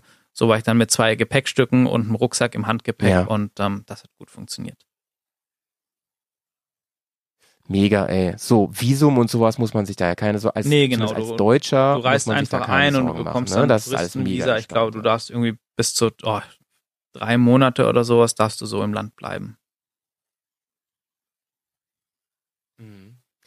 Das, das finde ich auf jeden Fall spannend äh, und, und zu wissen, weil sich, glaube ich, jetzt Minute für Minute hier hoffentlich bei vielen die Fragezeichen ein bisschen lichten, ne? Wie man, wie, also diese vielen unbekannten Sachen erstmal, um das muss ich mich kümmern, um das muss ich, man muss sich eigentlich gar nicht um so viel kümmern, habe ich jetzt so mitgenommen. Kannst du mal so ungefähr sagen, äh, du sagtest eben, ja, wenn man sich den ganz teuren Preis Mhm. äh, äh, gönnen will, dann kannst du direkt fliegen. Genau, so. Wo also lag ich habe dir? ähm, glaub, du hast für meinen gesagt? Flug ähm, mit CO2-Ausgleich fürs gute Gewissen, was auch immer Qatar Airlines, Airways damit macht. Ähm, äh, genau, ja, ja. Ähm, Katar ist ja, ist ja dafür bekannt. So, sie, ja. die, die bohren, die bohren dann mit oder so Solarkraft das Öl. Oder so, wer weiß, wer weiß, ey. genau, das müssen nämlich dann Menschen machen, Ah, die sehr dann- schlecht ja. bezahlt werden. Ja, Gott, oh ja. Gott, ey, hoffentlich da hört der ich König hier nicht mit, ey. Da Naja, krieg ich Stress. ähm, da habe ich, ich 840 Euro gezahlt, Hin- und Rückflug eben mit diesen, ähm, das ist, das ist fair. Oh, Und das finde ich aber glaube, fair, der ich. günstigste. Direktflug von Frankfurt nach Kapstadt mit allerdings nur einem Gepäckstück, 20 Kilo Aufgabegepäck, war bei 2800 Euro oder so irgendwie. Ähm, also das ist halt schon ein, ein krasses Mhm, krass. ähm, krasser Preisunterschied. Äh, ich habe da übrigens aber den Tipp jetzt erhalten, dass man ähm, mit British Airways richtig günstig Ja. von London aus nach Südafrika fliegen kann und es sich dann fast lohnt, einen billigen Flug nach London zu nehmen und von da aus zu fliegen. Genau. Also ähm, ja, da lohnt es sich auf jeden Fall so ein bisschen rumzugucken. Amsterdam geht auch ganz gut. KLM hat auch ganz gute Angebote. Da muss man nur aufpassen. Die haben teilweise mit dem Gepäck so blöde ähm, Preise gehabt. Mhm. Ähm, also mit nur Handgepäck hätte man auch für 700 noch was Euro über ähm, Amsterdam fliegen können. Aber mit äh, Koffern dann dazu gebucht war es dann halt teurer als, als Katar. Und ähm, ja, genau. Ja, ja. Äh, Ähm, genau, genau. Das ist schon irgendwie witzig, dass du 18 Stunden durch die Welt bummelst und Ja, genau. Also ja das ist, das ist sehr, sehr Das ist angenehm, witzig, dass du Das in einem kennt man ja gar ander- nicht Also es sieht komplett anders aus, es gibt anderes Essen, es ist eine andere Kultur. Also du bist einfach wirklich richtig weit weg, aber hast kein Jetlag. Das ist schon ganz geil. Ja, genau, genau. Das finde das finde ich ziemlich cool irgendwie, ne? Ja. Also wir haben ja auch mal gesprochen zwischendurch, ne? Wir haben auch mal telefoniert und so. Und äh, das, das, ich glaube, ich habe dich noch instinktiv gefragt, wie spät ist es bei euch jetzt? genauso wie bei Ge- euch, genau so- Otto. Wir so- haben auch gerade genau so GZS war das, ja. geguckt hier. ja, ja. Ja, das ist auf jeden Fall cool. Ähm, da muss man sich, also, und das ist übrigens auch, finde ich, gar nicht so unwichtig, ne? Also wenn ich überlege, ich war hier in, in Kalifornien vor gar nicht so langer Zeit, Ja, äh, da war ich Ja, vor allem wenn du halt eher so einen, eine Woche also so einen geschoben, kürzeren so. Trip planst. Also so diese, diese zwei Wochen sind ja auch schnell vorbei, sag ich mal. Und wenn du dann erstmal noch eine Woche irgendwie das Jetlag vor dir her schiebst, dann ist halt blöd. Also von dem her ist das echt ein attraktives Reiseziel. Ja, ja. Ja. So, ich guck mal ganz kurz auf den Tacho. Alles klar, nice. Wir müssen langsam, so, langsam mal versuchen loszufahren. Du hast, ähm, du hast ja zu Hause ein, Mhm. in Anführungsstrichen, Sportmotorrad, ne? Eine, eine Beta rumstehen und so. Hast du denn dann überlegt, wenn ich mir da eine Karre organisiere, versuche ich die gleiche zu kriegen oder hat man die Wahl gar nicht? Ich meine, das ist ja ein Offroad-Land. Genau, also du kannst natürlich ganz geben, offiziell leihen, ähm, bei zum Beispiel KDM Cape Town ähm, äh, ein, ein Motorrad da leihen einfach. Das machen ganz viele Händler auch, dass du da halt einen Vorführer dir dann mietest oder so. Das ist, ähm, ich Mhm. weiß gar nicht mehr, das, das waren, boah, das waren irgendwie um die 11.000 Rand. Ähm, müsst ihr jetzt umrechnen, wie viel das ist. 1000 Rand sind, sind circa 50 Euro. Ähm, und dann musst du halt noch Schäden und so weiter und so fort Mhm. ähm, bezahlen. Und äh, ich habe dann gesagt, Leute, ich brauche irgendwas, ich will was Leichtes. Ähm, aber im Prinzip ist mir das egal, was das Mhm. ist. Äh, ich, ich will da keine Ansprüche stellen, weil Willem und Gerd gesagt haben, hey, wir fragen unsere Freunde, wir organisieren den Bike von unseren Kumpels.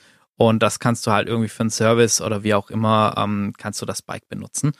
Und das war halt schon, also fand ich krass, dass sie, sie kannten mich ja gar nicht, sie haben mich noch nie Motorradfahren gesehen und so und ähm, haben das dann halt einfach so, ja, irgendjemand hat schon eine Kiste rumstehen und das kriegen wir schon alles hin.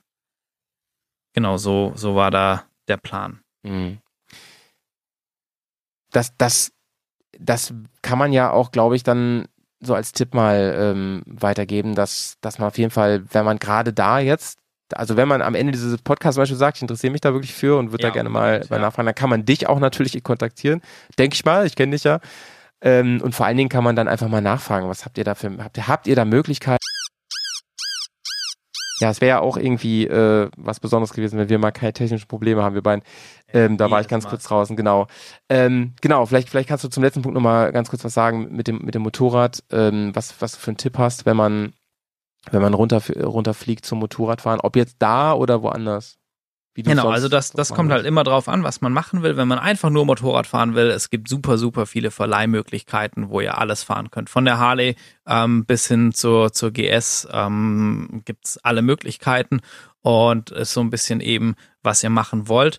Ähm, wenn ihr jetzt sagt, Mensch, ich möchte da auch sowas Rallye-mäßiges oder Abenteuermäßiges irgendwie machen, dann sprecht mich gerne an. Ähm, ich setze euch dann einfach direkt in Verbindung mit, mit Gerrit oder Willem. Die haben auch schon Touren für, für Honda, als die die neue Afrika-Twin promotet haben, organisiert und sind da gefahren und so. Ähm, auch für KTM und so, die haben da auf jeden Fall dann Connections, je nachdem, was, was ihr da wollt, gibt's da auf jeden Fall alle Möglichkeiten. Und bei mir, ich hatte eben, wie gesagt, das riesige Glück, dass die gesagt haben, hey Chris, komm, nee, wir supporten dich, wir finden es geil, dass du aus Deutschland hierher kommen willst, wir organisieren dir ein Bike von irgendwie einem Kumpel oder so, irgendjemand hat schon was rumstehen. Und ja, ich habe dann ja. gesagt, naja, ich nehme alles, ich will nur das Rallyecamp nicht mit irgendeiner 200 Kilo Reisemopete fahren, weil ich mir das dann halt doch ähm, nicht zutraue. Ja, ja.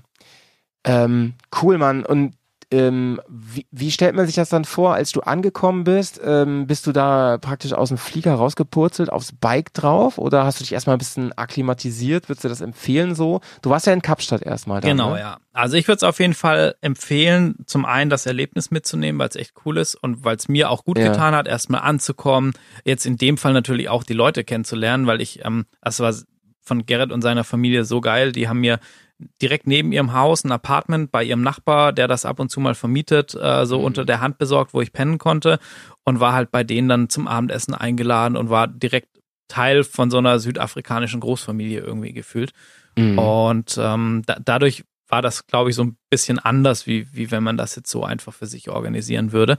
Mhm. Ähm, und habe das dann auch echt genossen, einen Tag Kapstadt zu erkunden. Und sonst war ich einfach mit, mit Gerrit unterwegs wie, und habe die Produktionsstätten von Mayra gesehen, wo Sachen gedruckt werden, ja. wie die die Sachen herstellen und habe wirklich ähm, afrikanische Firmen, südafrikanische Firmen von innen kennengelernt, die Geschäftsleute ja, vor Ort geil, und so. Ähm, wir waren dann auch zusammen einfach Mehl kaufen in, in so einer Mühle, glutenfreies Mehl für die, für die Tochter, für die kleine Mira und so. Und das einfach, also die ich fand das total. ist natürlich. genau, ne, ja, ja. Und also die hat das Down-Syndrom und die hat so ein bisschen, ähm, braucht einfach so ein bisschen spezielle Pflege und ist Gluten. Ja also Glutenunverträglichkeit und da ist das nicht so, dass du im Supermarkt einfach überall glutenfreie Produkte bekommst, muss man ein bisschen gucken. Ja, ja. Und, ähm, und für, ich fand das total spannend, weil ich so einfach ähm, so gefühlt das richtig kennengelernt habe und nicht einfach nur so ähm, Sehenswürdigkeiten abgehakt. Was auch was für sich hat, aber für mich ja. war das sehr spannend, ja.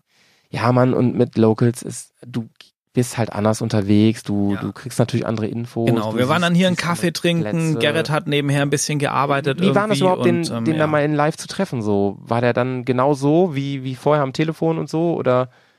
Ja, das war, also lustigerweise war das so ein Treffen. Das war, mhm. wie gesagt, das erste Mal persönlich, aber das war einfach so vom ersten, also für mich vom ersten Moment an, als ob du einen Freund wieder triffst einfach. Ja, krass. Und ähm, das war sehr, sehr cool. Er hat mich mit seiner kleinen Tochter am Flughafen abgeholt und so standen sie da beide. Und ähm, ja, das war sehr, sehr herzlich von, von Anfang an einfach. Ähm, also ich, ich erinnere mich an ja, viele Trips oder so, wo ich auch ganz, ganz gezielt immer versucht habe, da Connections zu bekommen und so weiter. Und oft hat auch eine Bekanntschaft, die ich irgendwie hatte, wohin dazu geführt, dass ich überhaupt hin, hingefahren oder geflogen bin. So ähnlich war es bei dir im Prinzip auch. Ja, genau. Jetzt würde mich mal interessieren, wie hast du dich denn dann so gefühlt im Hinblick auf die bevorstehenden Offroad-Abenteuer? Ne? Kam dann so langsam ein bisschen das, das Fieber? Ich weiß noch, dass du ja. in den Tagen vorher haben wir viel telefoniert, das machen wir eh viel, ähm, dass du viel ähm, erzählt hast, dass du ein bisschen Ups und Downs hast die ganze Zeit. Und denkst, ich freue mich wie Bolle, aber ey, ich kriege auch langsam ein bisschen Schiss, so was das wird. Ich hoffe, ich bekomme da heil wieder und ich kann da mithalten und so, ne? Ich hatte an gewissen Stellen echt richtig die Hosen voll. Mhm. Ähm, das war so Vorfreude, aber irgendwie musste ich dann davor noch auf Dienstreise. Dann äh, konnte ich aus verschiedenen Gründen ähm, davor nicht Motorrad fahren. Also ich war mhm. komplett untrainiert, habe auch Ultimativ viel weniger Scheiße eigentlich damit. Genau, viel weniger Sport gemacht, als ich wollte. Ähm, das Einzige, was ich gemacht habe am, am PC, so ein bisschen Roadbook trainiert bei, mit dem mit dem Dakar-Spiel und das war's auch. Und ähm, mhm. dann war natürlich mit äh, ja weiß gar nicht, was ich schon gesagt habe, mit Hochzeit dieses Jahr, die, die ansteht und so, wo man sich natürlich dann nicht auch irgendwie alle Knochen verbiegen was? will. Du Was? heiratest dieses Jahr? Kann sowas sein, unfassbar, ja. Weil sie auch nicht mehr so bescheuert ist, sich darauf Deine eingelassen Beta? zu haben. Ey. Ja, ja, genau. Das ist ähm, ja, seit, Mann, das, ey, das, das legal das sind ja ist, News, Grisi, die du hier droppst, Mensch. Das ist ja irre. Ja. Genau, und ähm, ja, das hat dann alles so mit reingespielt, ne? Und ja, da war ich echt ähm, kurz davor zu sagen, boah, nee, ich glaube, ich gehe doch nicht und das ist alles ich, ich und weiß, über, also das war ich, ich habe dir ja Mut zugesprochen, Puh, aber ja. ich konnte es schon nachvollziehen. Ich dachte so, wann, ey, also erstmal denkst du so, boah, wer weiß, wie teuer dieses Jahr wird, muss das mhm. sein? Und zweitens denkst du dann, was ist eigentlich, wenn ich mir da die Kreten breche und ich dann das irgendwie, und, ja, alles ja, ins Wasser und, fällt. Und, und, weißt du, was ein Riesenpunkt war, vor dem ich Angst habe oder hatte, jetzt nee. Gott sei Dank nicht mehr? Ähm, weil ich ja immer über Rallye rede und, und irgendwie überall, mhm. wo Dakar draufsteht, das ah, muss ich ja, ja haben und so weiter und so fort. Ähm, Dass du Scheiße hat, findest. Genau.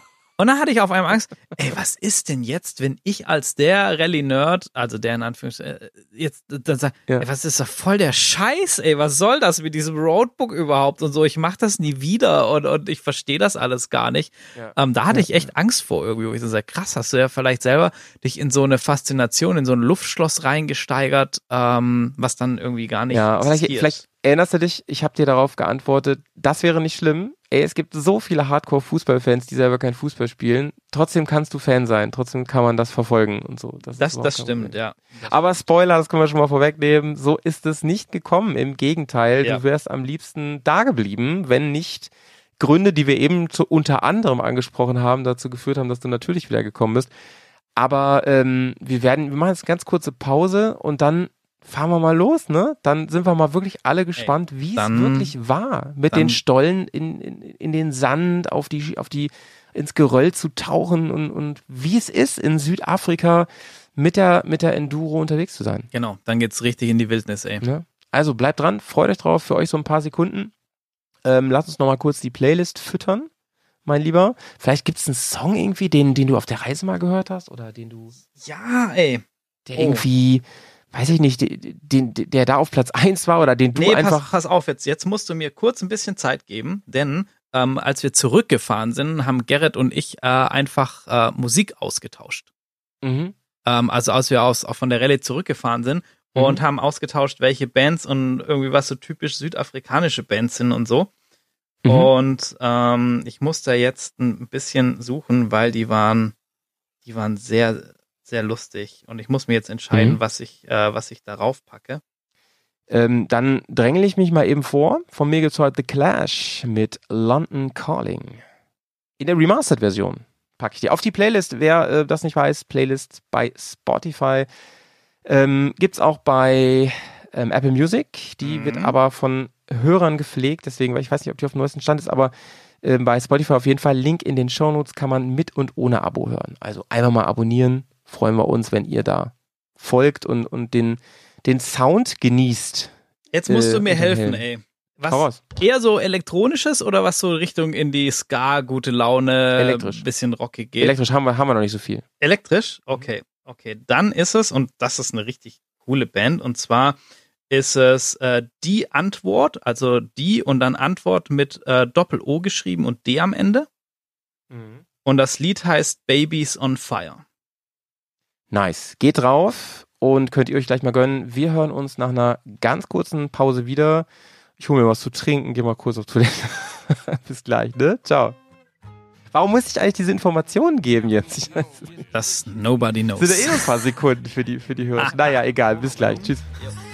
Hier ist, hier ist äh, Bermazon. Bermazon. Oh.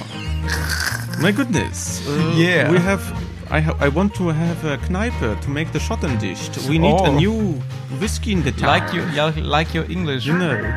I do have yeah. a. Can you can you say can you tell me do you have a very good Tropfen? Yeah, I have very much Tropfen. Geiste, geistige Getränke. Yeah, a lot of. S'il vous plaît. We have Bärenschluck. Ah, Bärenschluck, geil. Zeit für einen guten Schluck. Hier ist die Bearcast Whiskey Time. Ja, Leute, und hier ist die Bearcast Beer Time heute, denn wir nehmen zu einer ganz christlichen Zeit auf hier in der Woche. Mhm. Ähm, zwar abends, aber ähm, ich habe gerade ein kühles, mir ein kühles Bier geholt. Es ist draußen unfassbar warm immer noch. Die Sonne knallt hier ins Studio. Und ähm, bei mir gibt's heute stand, standesgemäß ein Bremer Bier. Ah, was sehr, alle sehr kennen. Fein. Sehr fein.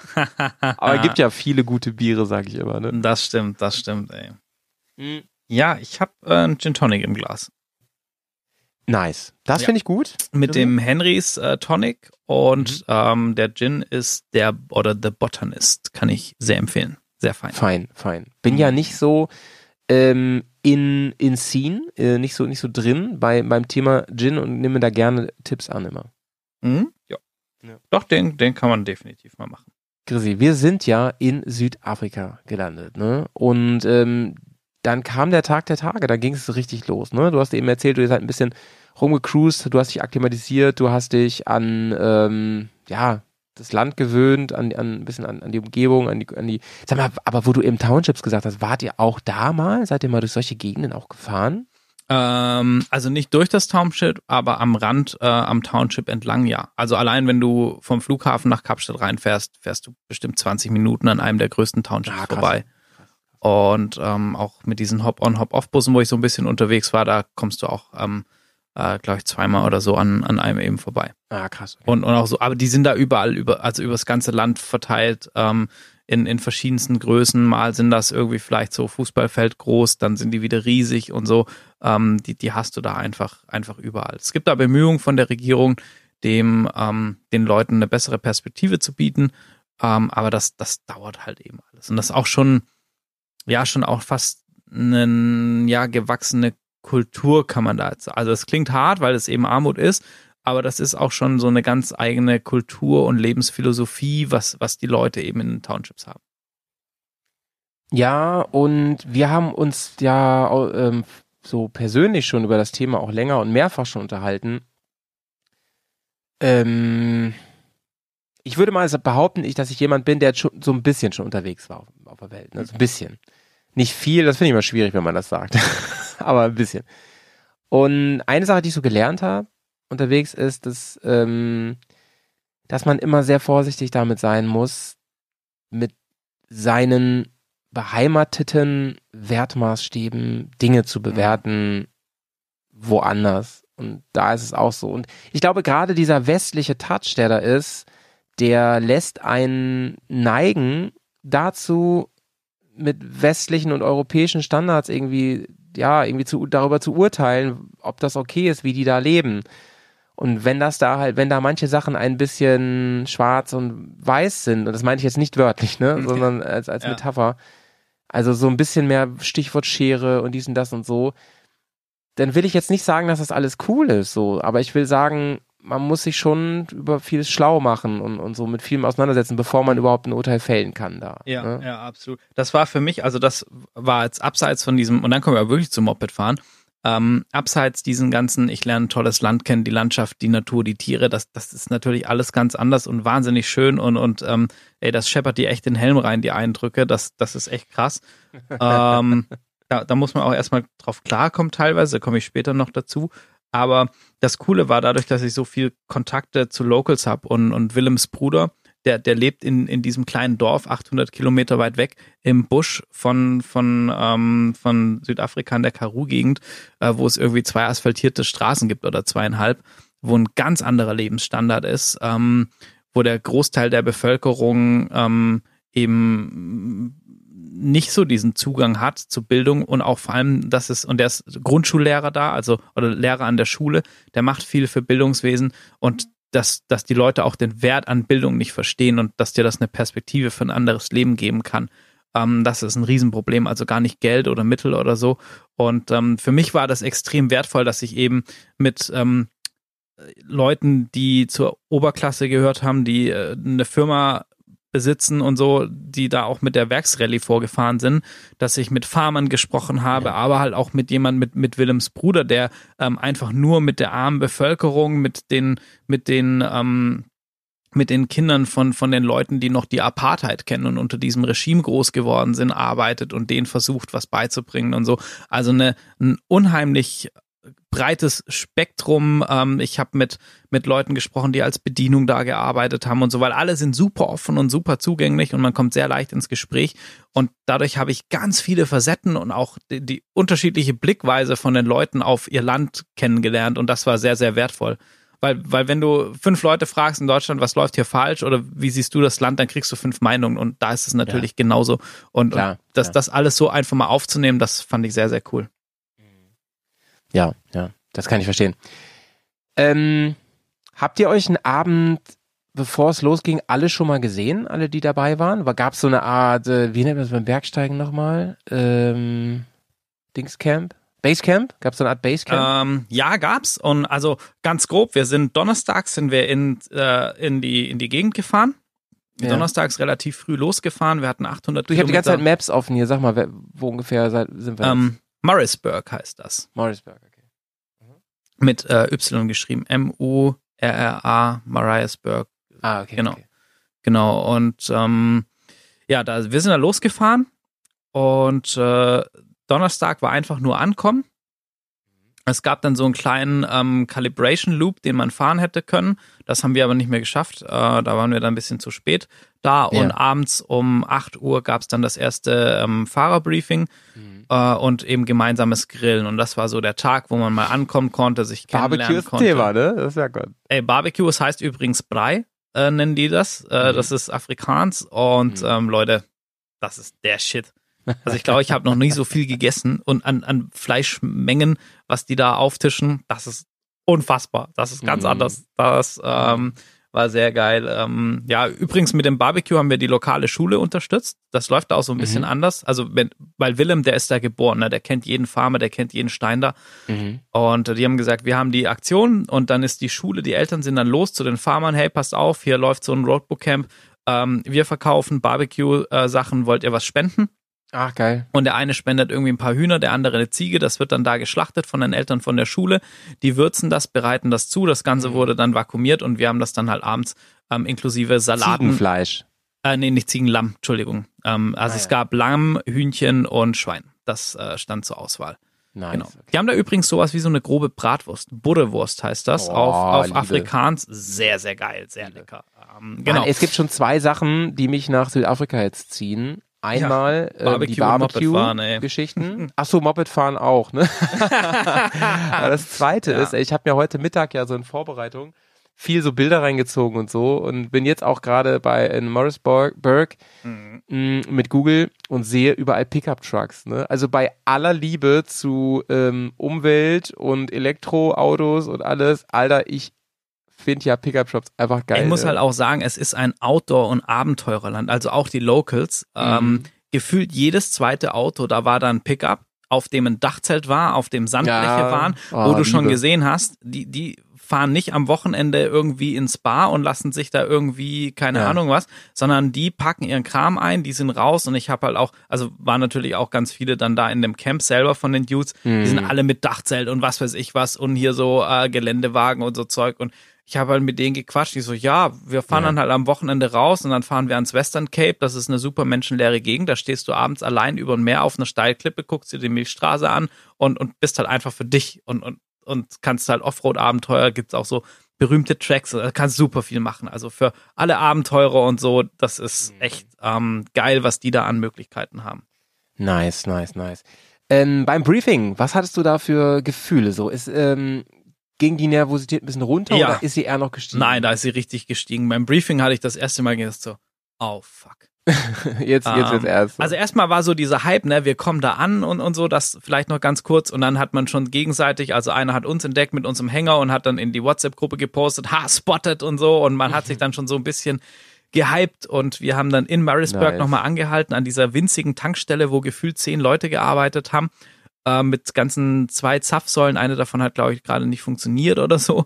Und haben da die Bikes getankt und auf einmal waren wir umringt von einer Kinderschar und halt auch teilweise ohne Schuhe und so, so richtig, ja, Afrika, wie man sich es vielleicht im Klischee vorstellen mag. Und ganz ehrlich, diese Augen, wie die uns angeguckt haben, ähm, und diese Motorräder, wir hätten da auch mit dem Raumschiff mhm. landen können, das wäre das gleiche gewesen. und, ähm, und dann noch habe ich halt eben angefangen, Englisch zu sprechen mit, mit dem Tankwart und so. Und ich, also mein Englisch ist ganz okay, aber man, man hört eben, dass ich, dass ich kein, ähm, kein Local bin. Und ähm, mhm, wo, wobei, wobei lustigerweise nach zwei Wochen hat mich dann einer in so einem Touri-Shop gefragt, ob ich aus den Niederlanden komme, weil ich so einen so einen ähm, niederländischen Einschlag im Englisch hätte. Also ich habe mir dann so ein bisschen Afrikaans da wohl im Busch dann doch äh, irgendwie abgeguckt. Mhm. Ähm, genau, und das war dann natürlich auch so, weil die mich gar nicht einsortieren konnten, weil Willem hat mir dann auch gesagt, ey, das ist Marisburg. Da, kommt nie ein Tourist her. Das ist äh, einfach so off the grid. Und ähm, genau, und dann beim Fahrerbriefing da ging es dann halt schon zur Sache. Ne? Willem, der macht das sehr, sehr gut, der macht das sehr passioniert, also der lebt einfach für dieses Thema Rallye und dem liegt das wirklich am Herzen. Zum einen ähm, dir das nahe zu bringen, das zu erklären. Also er hat sehr viele Sachen erklärt äh, und sehr viele äh, Schwierigkeitsgrade auch eingebaut im Roadbook, wo er sagt, die Film macht das so, bei der Dakar, die machen das so und so, ähm, dass das mhm. Roadbook schwerer wird und deshalb habe ich das da eingebaut, dass ihr das an der Stelle trainieren könnt, wie man damit umgeht mit solchen Situationen und so. Mhm. Und ähm, es war aber halt auch ganz klar zum einen ähm, die Ansage, Leute, es ist ein Training wir haben eine Rettungskette, aber das ist keine Rettungskette mit Hubschrauber und ähm, drei Notärzten auf Standby, wie das auf einer richtigen Rallye ist. Mhm. Deshalb ist das hier halt natürlich auch deutlich, deutlich günstiger als so eine Rallye. Aber das heißt halt auch, managt euch, wie ihr fahrt, baut hier keine Scheiße. Denn je nachdem, wo ihr stürzt, ähm, also wenn ihr, dauern. wenn ihr ein technisches Problem habt, dann holen wir euch sowieso erst raus, wenn alle zurück sind und safe sind wenn ihr, wenn ihr ein Medical, also euch verletzt, dann dauert das halt trotzdem mal so eine Stunde oder so, je nachdem, wo ihr stürzt, bis wir bei euch sind. Und dann sind wir halt in Marisburg. Also es gibt da zwar einen Arzt, aber mhm. das ist halt so ein Dorfarzt, ne? Und du bist da auch nicht innerhalb von einer halben Stunde in der nächsten Stadt, wo ein vernünftiges Krankenhaus ist. So, das, ähm, ja. Ja, und das äh, schwebt natürlich im Hinterkopf mit, ne? Also das macht den Druck auch nochmal, also das muss man auch, auch ausstellen können, ne? Genau, dass, und dann wenn man unterwegs ist und, und Dinge tut, die man manchmal auch nicht 100% beherrscht, dass man dann immer so denkt, boah, ey, wenn jetzt was passiert, ne, ja, da bin ich ja. ganz schön am Arsch, Mann. Und, und das ist ja so, ne, zwischen Angst, die einen dann lähmt und dumme Sachen machen lässt, muss man ja so, so eine Balance finden, ne, zwischen welches Risiko gehe ich, ich darf mich von der Angst nicht komplett beherrschen lassen, aber ich darf es auch nicht übertreiben. Und ähm, das Ding war dann, als wir, allein als wir zu der Farm gefahren sind, ne, also wir sind ähm, nach Marisburg auf Asphalt, dann mhm. noch so einen Kilometer raus aus Marisburg und dann zwölf Kilometer über Schotterpiste zur Farm mhm. und sind dann von der Schotterpiste abgebogen, um dann nochmal, ich glaube, es waren so drei Kilometer über so einen Farmweg, eine Farmroad zu fahren. Und die war Offroad schon, also das fährst du teilweise nicht bei manchem Enduro-Training hier in Deutschland, würde ich behaupten, diese, mhm. diese Farmroad. Mhm. Ähm, und das fahren die einfach täglich so zur Arbeit. Ja, das ist daily so. Das ist, das ist da normal, ne? Und ich fahre da entlang. Das erklärt aber einiges, Chrissy, ne? Also das, warum so viele ja. auch, auch äh, professionelle Rider von da kommen. Ja. Die haben das nämlich nicht gelernt. Die mussten das können. Genau, also damit sie Gerrit, zur Schule kommen. Gerrit zum Beispiel hat mir, hat mir erzählt, Gerrit selber ist auf einer Farm aufgewachsen, auf einer Selbstversorgerfarm ähm, als Kind. Und der musste halt irgendwie, also zur Bushaltestelle waren es irgendwie 15 Kilometer oder so. Und also da, da hätte bei uns noch keiner einen Mofa-Führerschein gemacht, ja, da hat er halt ein Motorrad. Und dann fährst du halt Offroad über die Farm, über die Pisten, fährst du halt zur Bushaltestelle, stellst da dein Motorrad ab und fährst dann zur Schule. Und auf dem Heimweg, und das machst du halt dann, keine Ahnung, ab im Alter von irgendwie zehn Jahren oder so irgendwie. Und ähm, ja, was machst du in deiner Freizeit auf der Farm mitten im Nirgendwo? Ja, du fährst Moped. Ja. Das ist, klingt schon nach einem kleinen Träumchen. Ja, so, ja. Ne? Und, dann fährst, und, dann fährst, du einfach, wenn, wenn du Bock hast oder, oder gerade wenn du ein bisschen gefrustet bist von der Schule, ja, dann fährst du mal eine kurze Schleife, nimmst noch mal ein paar Jumps mit hier genau. und da und dann das, geht's dir ey, wieder gut. Übrigens, so. ne? Die schütten da überall so, so, so Hügel, so Bums auf, dass die Straßen beim Regen nicht fortgespült werden. Das heißt, du hast da halt einfach teilweise, das ist bolzgerade und du hast da so alle 50 mhm. Meter, alle 40 Meter hast du einfach einen Sprung und kannst da wie so ein Känguru und kannst da einfach äh, im, im dritten Gang drüber ballern und tuff, tuff, tuff. Alter, das ist Mann. richtig geil, ey. Das ist ähm, ja. Ja, auf, und auf jeden Fall hat Willem dann so erzählt und ich dachte dann so, ein Traum, Mann, ein Traum. Ja, es ist, ey, es ist, ähm, naja. Also ja, ja ich habe heute die Videos wieder angeguckt und ich habe schon wieder Bock, ey. Kann ich euch sagen. Ja, ja. Ne? Naja, und, und dann habe ich schon so ein bisschen Respekt gehabt und ich war ja dann oldschool unterwegs, weil alle haben gesagt, äh, und Gerrit vor allem so, nee, nee, Chris, du brauchst gar nicht denken, dass du hier mit dem digitalen Roadbook fährst, wo du alles vormarkiert bekommst. Wir wissen nicht, wie lange es Papier noch gibt, aber du machst das mit Papier. Ich mach dir den Papier-Roadbook-Halter mhm. drauf, keine Diskussion. Du musst das oldschool ähm, machen, the real way. Kleiner Einschub an der, an, der, an der Stelle, das war ja bei uns im Rally Talk, beziehungsweise bei Dakar FM ja schon ganz oft äh, Thema, dass ja auch Dakar sollte inzwischen umgestellt sein, ist dann irgendwie mhm. dann noch nicht passiert, aber wird sicherlich schnellstens passieren. Dazu mehr im Rally Talk, schön immer dranbleiben. Ja. Ähm, digitales Roadbook erobert gerade die komplette Szene, die professionelle Rally-Szene und, und privat. Aus vielen Gründen kann man auch, haben wir viel drüber geredet und so weiter. Und ähm, ganz ehrlich, es gab ja auch so schon das zweite Bears äh, ähm, Roadbook Training und so. Macht es mal, solange das noch geht. Ey, es ist es ist wirklich, also, das ist ja, das, das ist ja Schnitzeljagd für genau. Vollbekloppte. Also zum, zum Trainieren ist auch super geil mit, mit, mit digital und so. Also es macht so Spaß. Also ist, ey, müssen es jetzt ja nicht komplett hier auseinander diskutieren, aber es ist einfach auch ein Kostenfaktor, ne? Letzten Endes. Mhm. So. Und du musst das Papier immer haben, das muss irgendwo herkriegen, spezielles Papier, du musst das drucken können und so. Ne? Das ist ein Riesenaufwand. Also zum Trainieren ist es halt total einfach, das, ähm, das selber mit, mit einem digitalen zu machen, weil es gibt gute Programme, kannst dir ein Roadbook erstellen als PDF, endlos, zack, schmeißt dir das auf dein Tablet und los geht's. Mhm. Ähm, die Dinger habt ihr aber fertig in der Hand gedrückt gekriegt, am Abend vorher beim Briefing, oder? Ja, genau. Also das war wirklich sehr, sehr geil vorbereitet. Wir haben die, ähm, ich, lustigerweise habe ich die mit Gerrit selber aus der Druckerei abgeholt, die Roadbooks. Brauchst ähm, eigentlich, im, äh, im Kapstadt. Brauchst du eigentlich einen speziellen Drucker? Da kennst du dich auch mit aus, ne? Ähm, also ich habe den gefragt, weil ich gesagt habe, hey, ich habe hab niemanden in Deutschland gefunden. Und ähm, der hat gesagt, ja, sie haben, ich weiß gar nicht, glaube ich, 25 Meter ähm, können sie am Stück drucken. Und das ist dann aber so A4 oder A3 Breite sogar. Und dann schneiden die das. Und die hatten da so eine Schneidmaschine in der, die konnten das in der Druckerei und alles über 25 Meter. Am Tag zwei war es über 25 Meter lang, da haben sie das zusammengeklebt, dann mit, mit, also angesetzt einmal. Wenn man das zu Hause selber macht, ist das ziemlich nervig. Man druckt das aus A4 aus, schneidet das alles zu und dann klebt man Seite für Seite zusammen. Das macht echt keinen Spaß. Mm, ja, ja. Ich weiß, ich weiß, ich weiß. Äh, und dann hattest du noch so ein ähm, GPS-Gerät, hast du gesagt, daneben ja. in deinem Setup, ne? Das ist wie so ein, das sieht aus wie so ein Garmin InReach oder sowas. Ge ne? Genau, also ich hatte, ich hatte das äh, Bike von Gerrit, hat er mir dann sein Bike zur Verfügung gestellt und hat sich, ähm, das habe ich durfte offiziell als als Myra Rider fahren, was äh, echt eine, eine große Ehre war. Und er hat sich das Bike von seinem Kumpel Donovan ausgeliehen. Und ja. ähm, Donovan ist übrigens Dakar-Finisher. Das war sein Trainingsbike, mit dem er sich für die Dakar vorbereitet das hat. Das heißt übrigens ganz viel ne, an die Leute, die mm. sich da nicht so auskennen. Also Dakar finishen ist, das ist eine Medaille, mit der kann man sich schmücken. Das ist äh, schon, ja, das ist halt, das ist wie Everest ist der steigen. Teamfahrer ne? gewesen oder war der ähm, Molly?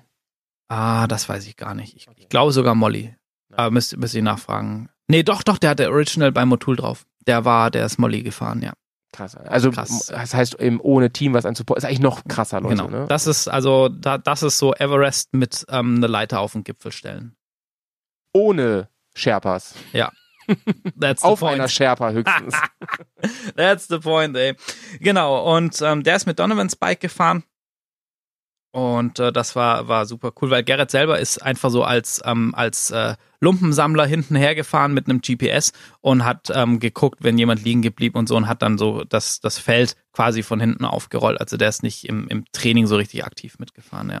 Hattest du auch so Emotionen, weil du wusstest ja, du wusstest ja, das sind wahrscheinlich alles geile Macker so, ne? Ja. Waren übrigens, waren es Frauen auch dabei?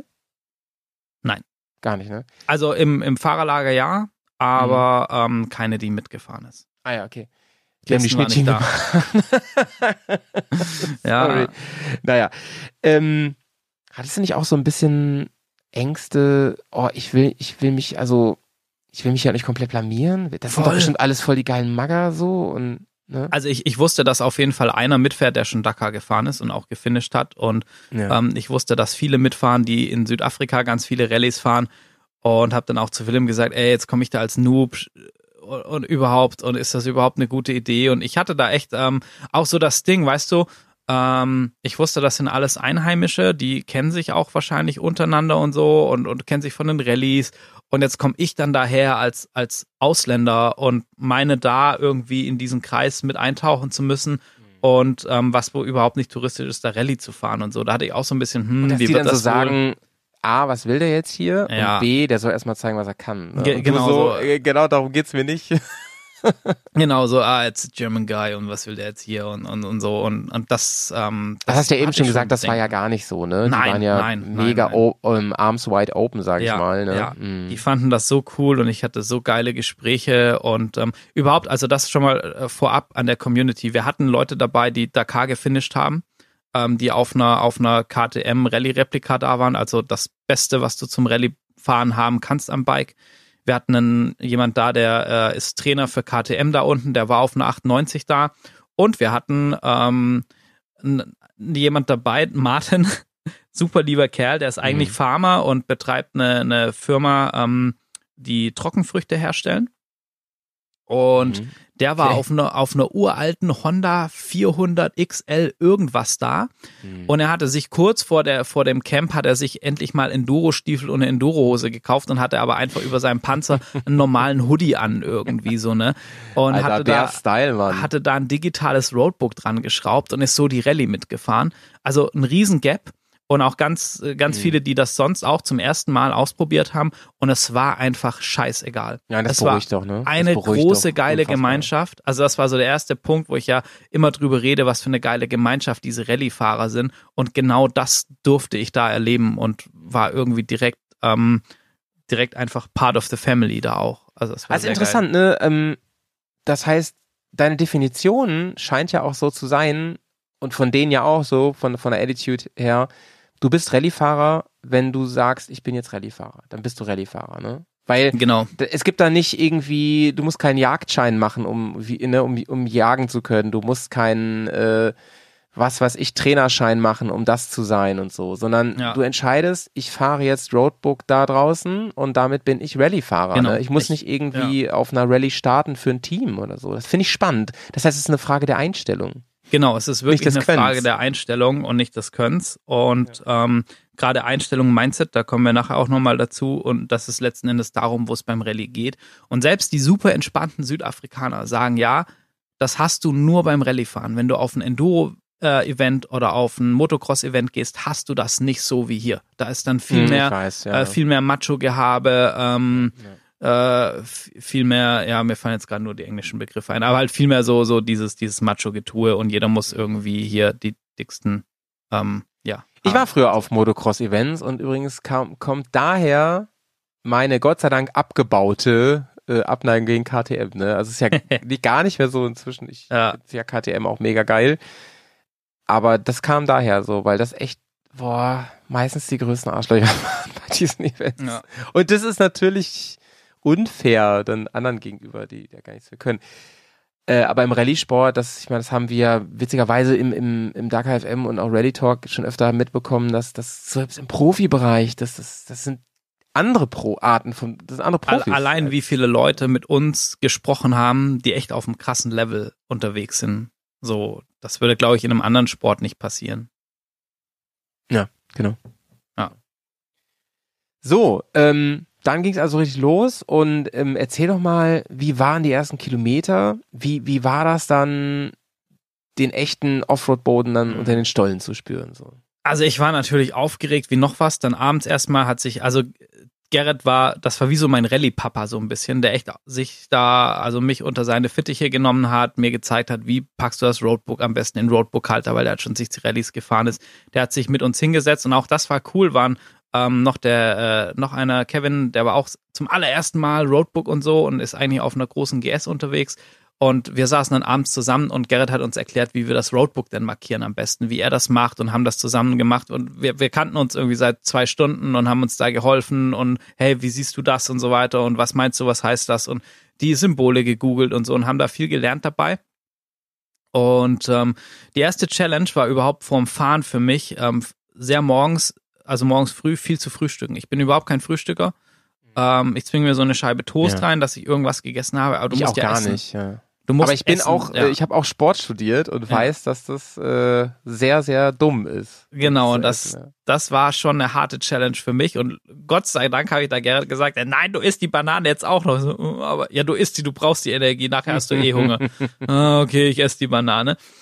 Und man muss auch sagen, es war nachts arschkalt, also wir hatten teilweise um die 0 Grad, tagsüber dann so knapp an die 30. Also halt richtig Wüste eben, diese kalten Wüstennächte. Mhm. Und ey, dann sind wir losgefahren. Und ich war erstmal völlig, ich weiß nicht, Adrenalin unter der Schädeldecke. Ähm, ich bin am Abend davor nur irgendwie drei, vier Kilometer auf dem Motorrad von Gerrit gefahren. Davor bin ich die nie gefahren. Also eine, eine, es war eine 450er mhm. Husserberg.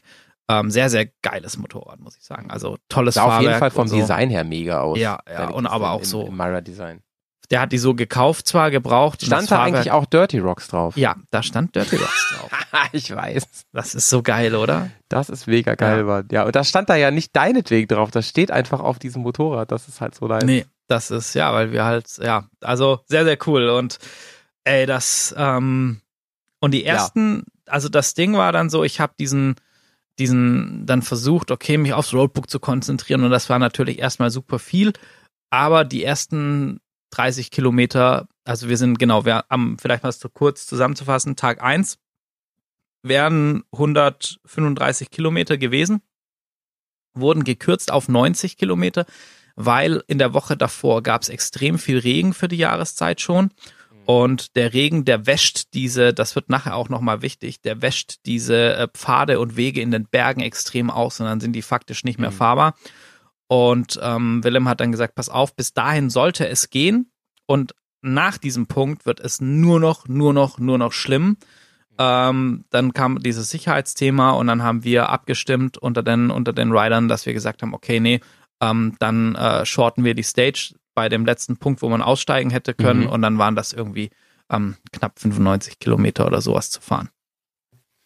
Heavy, Mann. Ich weiß noch, dass du mir geschrieben hast oder äh, ja, mir, mir glaube ich geschrieben hast oder in der Gruppe. Ähm, das war wahrscheinlich das krasseste, was ich bisher so erlebt habe. Ja, und das, das konditionell und äh, das, das Blöde ja. war, ich habe dir das an Tags eigens geschrieben. Da hätte ja. ich gewusst, was da noch kommt, ey. Hast du gesagt, äh, kann ich wieder nach Katar ja. nach Hause? Genau, ey. Also die ersten 30 Kilometer waren richtig geil. Die sind mhm. einfach ähm, dahin ge geflutscht und ähm, da bin ich auch erstaunlicherweise echt gut in das Roadbook reingekommen und ähm, hatte echt Spaß. Das waren schöne, flowige Wege, ähm, schnelle Passagen auf Schotter. Und dachte ich so, na, siehste, ist doch alles gar nicht so schlimm. Das läuft doch. Und der erste Tag, also Willem hat das so ein bisschen thematisch geordnet. Der erste Tag war ähm, den Steinen gewidmet, die Rocky Stage, dann Tag zwei, da ging es irgendwie um, süß auch ja. so, ne, dass sie ein Thema haben. Ja, genau. Am zweiten Tag ging es um lange Distanzen. Ähm, und am dritten Tag, ähm, da ging es dann Sand und das in einer speziellen Form, kommen wir später dazu. Und ich dachte so, naja, das bisschen Schotter, was hier liegt, also äh, das als Geröll und, und steinig und so weiter und so fort. Bleib mal locker. Das, das ja easy, ne? Das, also das sind wir beim Transitalia Marathon krasse Sachen gefahren. Ja, und dann waren die ersten 30 Kilometer vorbei. Und dann ging der Spaß los. Mhm. Ähm, dann habe ich gesehen, dass vorne einer gestürzt ist, dem habe ich dann aufgeholfen und so. Und dann gucke ich diese Auffahrt hoch und denke mir nur, was ist denn das hier bitte? dann war das zwar auch so eine Farm Road, wo die angeblich mit irgendwelchen Autos, ich weiß nicht, wie die aussehen, die da hochfahren sollen. Und ähm, das war einfach, also das war Geröll aber nicht so, wie ich das jetzt so aus Italien oder so kenne, ne, wo ich sage, ja, mhm. so, so Faustgroß oder so Handteller groß, sondern, also das fing so an, ab so kopfgroß. Steine, mhm. die da im Weg lagen und, und das war alles voll von den Steinen. Und ähm, da mussten wir, ich weiß nicht, die, die Steigung war, glaube ich, irgendwie vier oder fünf Kilometer lang, mussten wir uns hochkämpfen. Und das war wirklich schon eher so eigentlich ein Enduro-Bereich, ähm, extrem technisch. Und äh, das, das Motorrad hatte einen 23-Liter-Tank, der war zu dem Zeitpunkt halt noch relativ voll. Mhm. Also viel Gewicht auch vorne. Und ähm, es wurde heiß und ich war darauf mental überhaupt nicht. Ich dachte so, ja, wir fahren da so halt easy, so Rallye-Pisten und sowas. Äh, und dann wurde das so steinig und es wurde immer schlimmer, je höher mhm. wir gefahren Fuck sind. Off, Alter. Es wurde, mhm. und ich dachte jedes Mal, jetzt müssen die Steine ja mal zu Ende sein. Mhm. Und dann kam noch mehr und es wurde noch schlimmer sag, sag mal, du, du bist ja kein ausgebildeter Rallye-Pilot, nee. noch nicht mal ein ausgebildeter ähm, MX-Fahrer oder so. Das heißt, viel Nein. hast du dir, ich kenne dich ja, viel hast du dir selber beigebracht, hier und da mal was, was, was mitgemacht genau, und gelernt und so. Und so. Ja. Mhm. Genau. Ähm, wie bist du denn damit zurechtgekommen? Hat das, was du mitgebracht hast, gereicht an Technik oder hast du dir da vor Ort viel gefragt, angeeignet, anderen abgeschaut? Mm. Bist du instinktiv? Hast du das instinktiv alles gemacht und so? Das, glaube ich, denken gerade ganz viele so zu Hause. Ähm, könnte ich das machen überhaupt, ne? Also das Schaff war so das? ein, so ein Mix aus allem. Ähm, erstmal habe ich mich drauf zu besinnen versucht, was ich in den Trainings und sowas gelernt habe, was ich an Erfahrung mhm. gesammelt habe und überlegt, wie könnte ich jetzt damit umgehen. Ähm, dann habe ich mir natürlich ganz, ganz viel angeguckt, äh, abgeguckt bei den Leuten, die da gefahren sind. Weil, mhm. ähm, also zu dem Zeitpunkt war ich auch noch mit Leuten zusammen dann. Am zweiten Tag war das dann anders. Weil was da warst du den zu langsam. Ja, nee, nicht, nee, ja, nicht mal, nee, kommen wir nachher dazu. Okay. Ähm, ich war so im, im Mittelfeld, einsamer Wolf im Mittelfeld war ich am, am ähm, Wobei, das ist doch cool, Tag. Mann. Das ja, ja, das, das hätte man cool. dir mal vorher sagen sollen. Da hättest du gedacht, was? was? Wirklich? Ja, ähm, nee, und äh, das, das Ding, das Ding war aber eben, ähm, was mir da extrem bewusst geworden ist, ey, zu Hause oder so auch, äh, sagen wir Europa, ne? Da, da kennt man das. Du weißt, okay, wenn der mhm. Boden sich von braun nach eher hell verfärbt, dann könnte es sandig werden oder so. Ähm, das sieht jetzt eher nach Geröll aus. Und da war alles neu. Der Boden wurde von rotbraun in einen Ockerton und ich wusste nicht, was bedeutet das. Wird das sandig da vorne? Mm, wird es weich? Mm, wird es hart? Ist es Steine? Keine Ahnung. Ähm, und da musste ich erstmal ganz neu lernen, die Landschaft zu lesen. Und wir hatten auch Situationen, also so diese Tore, wir sind da überall auf Privatland von Farmen gefahren, die Willem eben kannte, deshalb durften wir da fahren, also sonst darfst du da auch nicht fahren. Mhm. Und dann stand halt im Roadbook drin, ja, ähm, jetzt noch 300 Meter und dann ist da ein Tor und fahr durch das Tor durch. Und ich so, ja, pff, wo sind wir denn? Und, und dann der Kollege, ach, da hinten ist das Gate, da ist das Tor. Und ich so, hä, wo, wo sieht der das Tor denn? Und so. Aber einfach, weil die diese Landschaft lesen können. Und am, am Tag zwei wurde es schon besser und am Tag drei auch. Da konnte ich dann auch schon viel besser die Landschaft lesen. Also man hat da so adaptiert.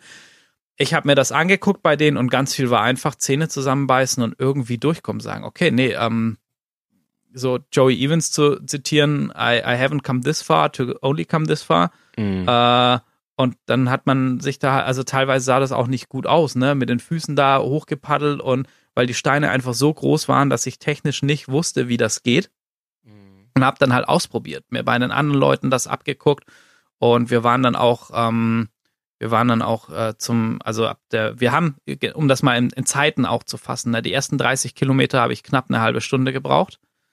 Ähm, oder circa eine halbe Stunde. Sick, Alter, ja. Okay. Ähm, und für die restlichen 60 haben wir über sieben Stunden gebraucht. Krass, Mann. Weil es nur berghoch und dann wieder bergunter und es war nur Geröll, Geröll, Geröll, Geröll, mm. Geröll. Mm. Und die Steine wurden immer größer, es, es war knalle heiß und wir, ähm, ja, das, das war einfach nur Mindset, weil ich kann es nicht auf mm. meine gut trainierte Fahrtechnik, weil ich bin davor nicht gefahren und ich kann es auch nicht auf meine Fitness schieben, aber es war dieser, dieser Wille, und auch ähm, diese Kameradschaft, dass man immer wieder jemanden getroffen hat, der gerade auch Pause gemacht hat, also okay, keep it going, keep it going. Mhm. Und ähm, so hat man sich dann da irgendwie durchmanövriert. Und ich habe dabei aber auch unfassbar viel gelernt. Ne? Das eine Mal hat es nicht funktioniert, dann probierst du es halt anders und irgendwie geht's dann. Mhm. Ja. Äh, ich bin ja ein totaler Nerd, was so Ausrüstung, Kleidung, ähm, Motorradausstattung, mhm. aber natürlich auch Gepäck angeht, ne? Ja. Und mich würde jetzt mal sehr interessieren, äh, du bist ja, ihr, ihr seid ja nicht nur Sternfahrten äh, unterwegs mäßig, äh, mäßig unterwegs gewesen, ne? Das heißt, ihr musstet ja Kram mitnehmen. Also nee, ja wir waren nur Sternfahrten. Wir haben nur das, was wir für einen Tag brauchten. Ach so, ihr wart immer in der gleichen Unterkunft. Genau, wir waren immer in der gleichen Unterkunft. Ah, das wusste ich nicht genau. Also es war okay. wirklich, und wenn, selbst wenn das umgezogen wäre, ähm, dann hätten das die Pickups und sowas gemacht. Das hätten wir Aber du hattest ja Gepäck dabei, das habe ich auch in den Fotos gesehen, ne?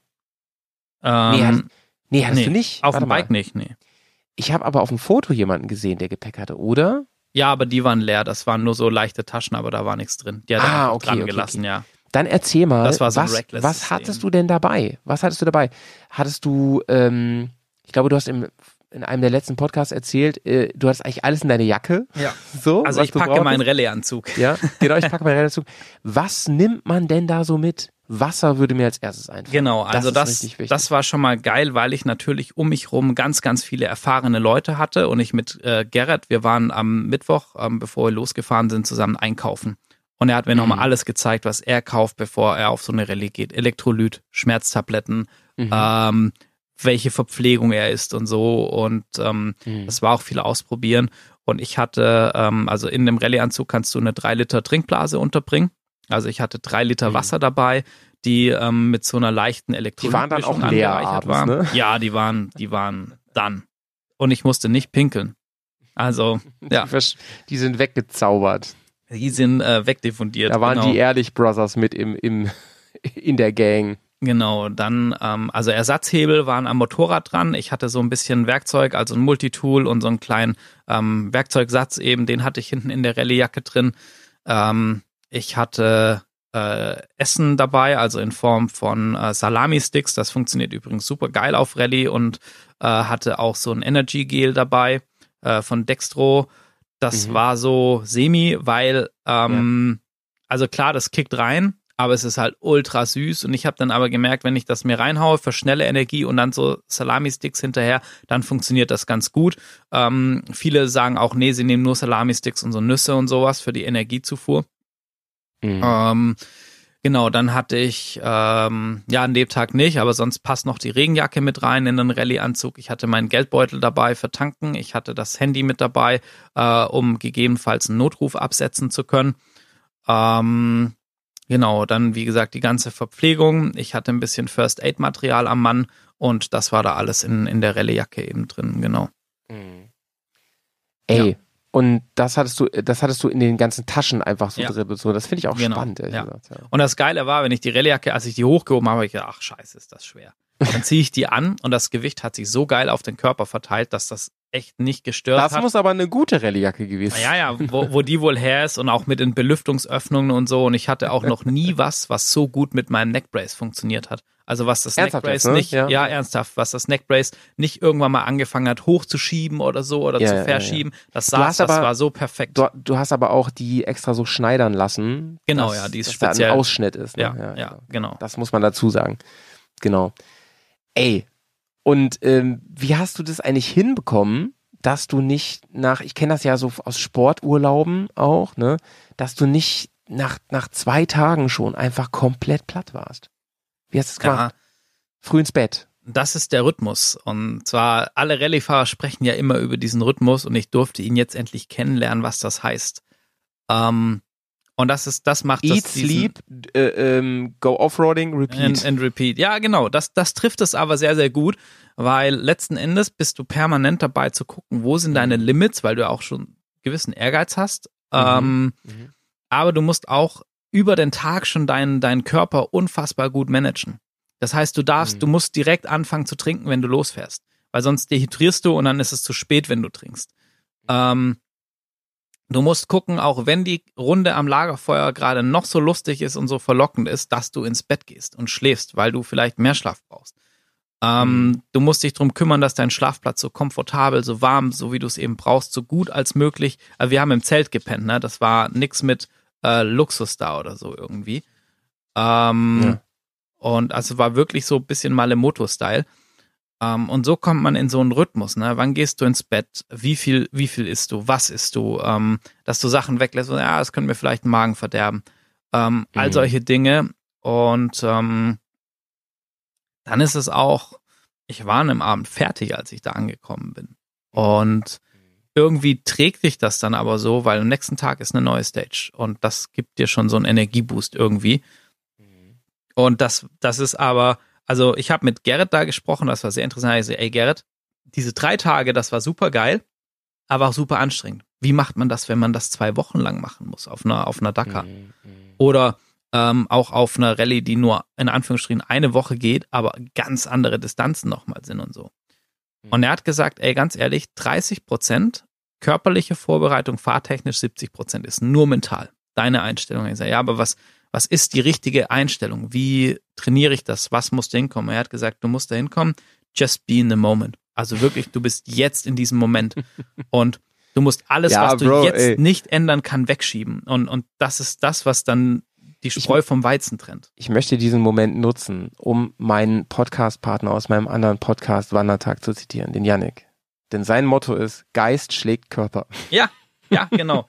Geist schlägt Geist Also ist es, Körper. ne? Ja, so, so, ist, so ist es. Und das, ist nun das, manchmal schwierig, den Geist dann auch dahin zu manövrieren, wo man ihn haben Genau, das war an Tag zwei eher das Problem, weil an Tag eins war ich einfach nur am Arsch. Ähm, mhm. Diese permanenten Steigungen, ich war so fertig Und das war einfach nur, okay, weiter und nochmal 100 Meter und nochmal 100 Meter fahren und nochmal 100 Meter fahren.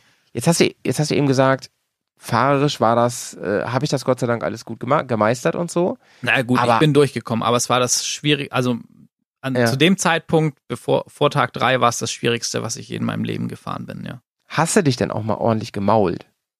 Ähm, ordentlich Gott sei Dank nicht, aber ich lag mhm. am Tag eins lag ich, glaube ich, ja, wobei es ging, da lag ich, glaube ich, zweimal auf der Seite. Aber das war alles so mhm. im, im, im Stehen oder Schrittgeschwindigkeit mhm, umgefallen. Mhm. Und recht weich gefallen, Gott sei Dank. Nee, das waren schon, also halt auf Steine gefallen und so, aber die Schutzkleidung hat da gut funktioniert. Mhm. Ja.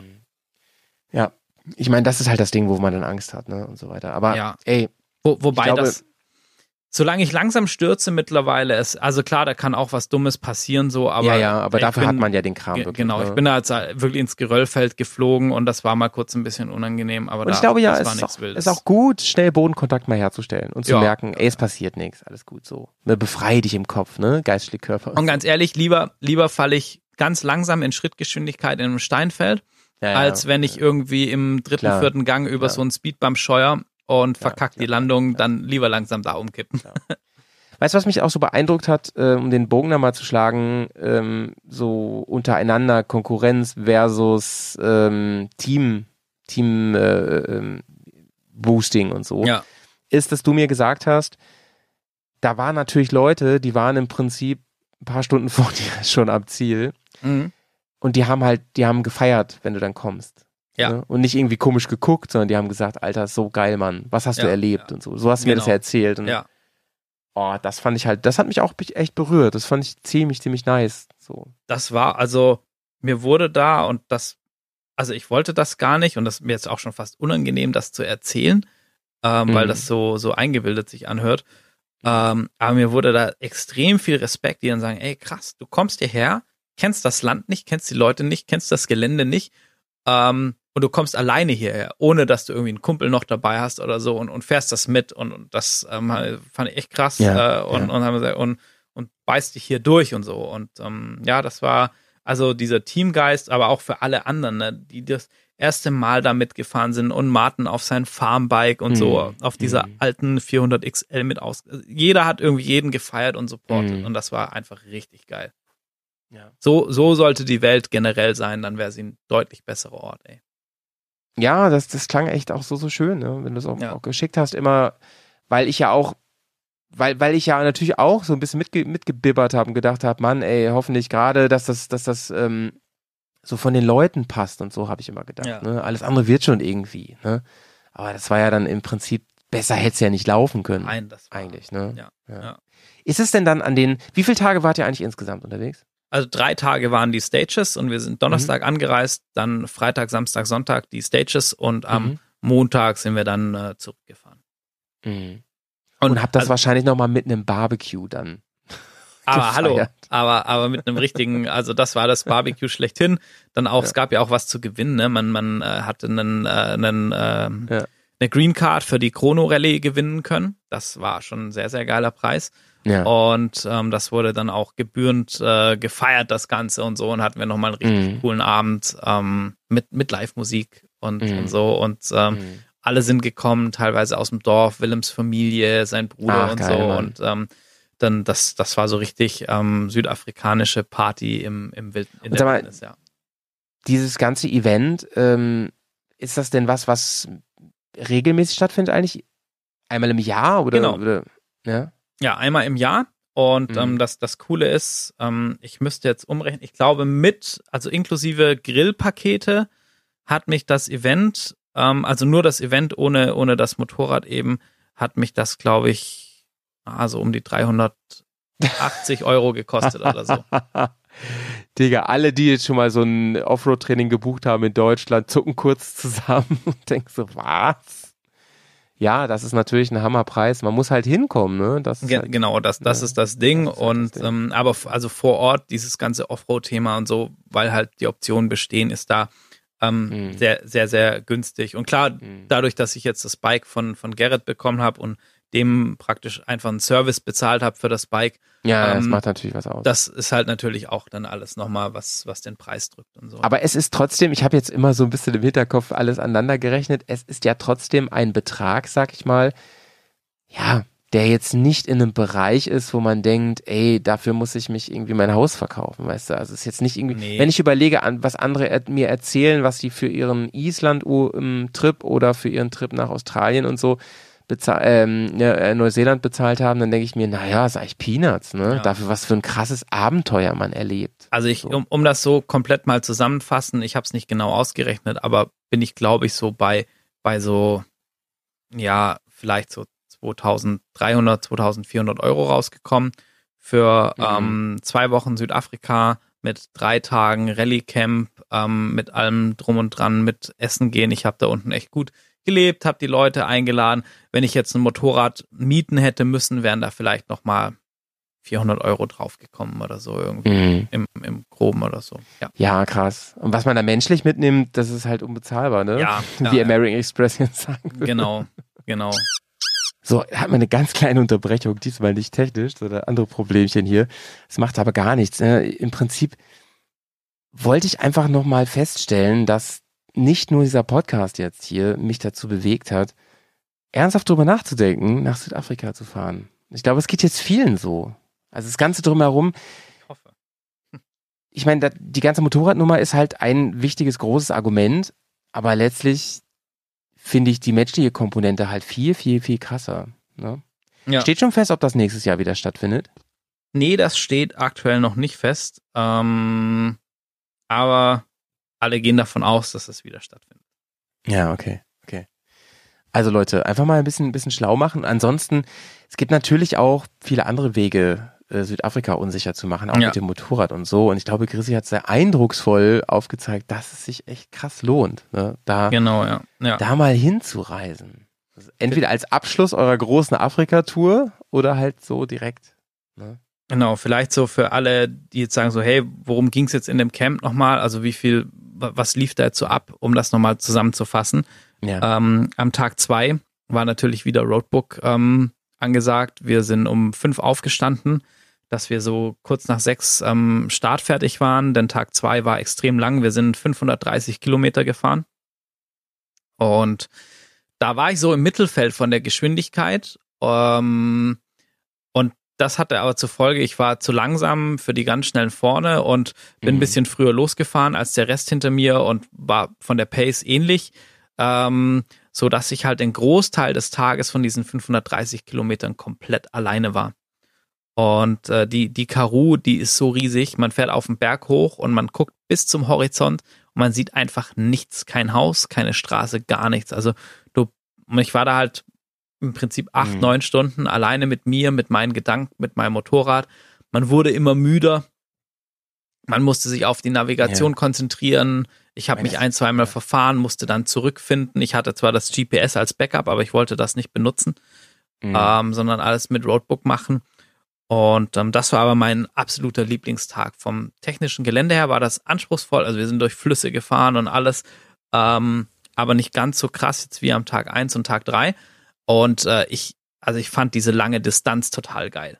Das war zwar mhm emotionalen Rollercoaster, weil dein, gerade wenn du müde wirst, fängt dein Kopf an, du vermisst irgendwelche Leute zu Hause, du machst dir über alles mögliche Gedanken und du musst dich dann wieder fokussieren und so. Das war mein absoluter Lieblingstag. Und an Tag drei, das war dann meine Nemesis.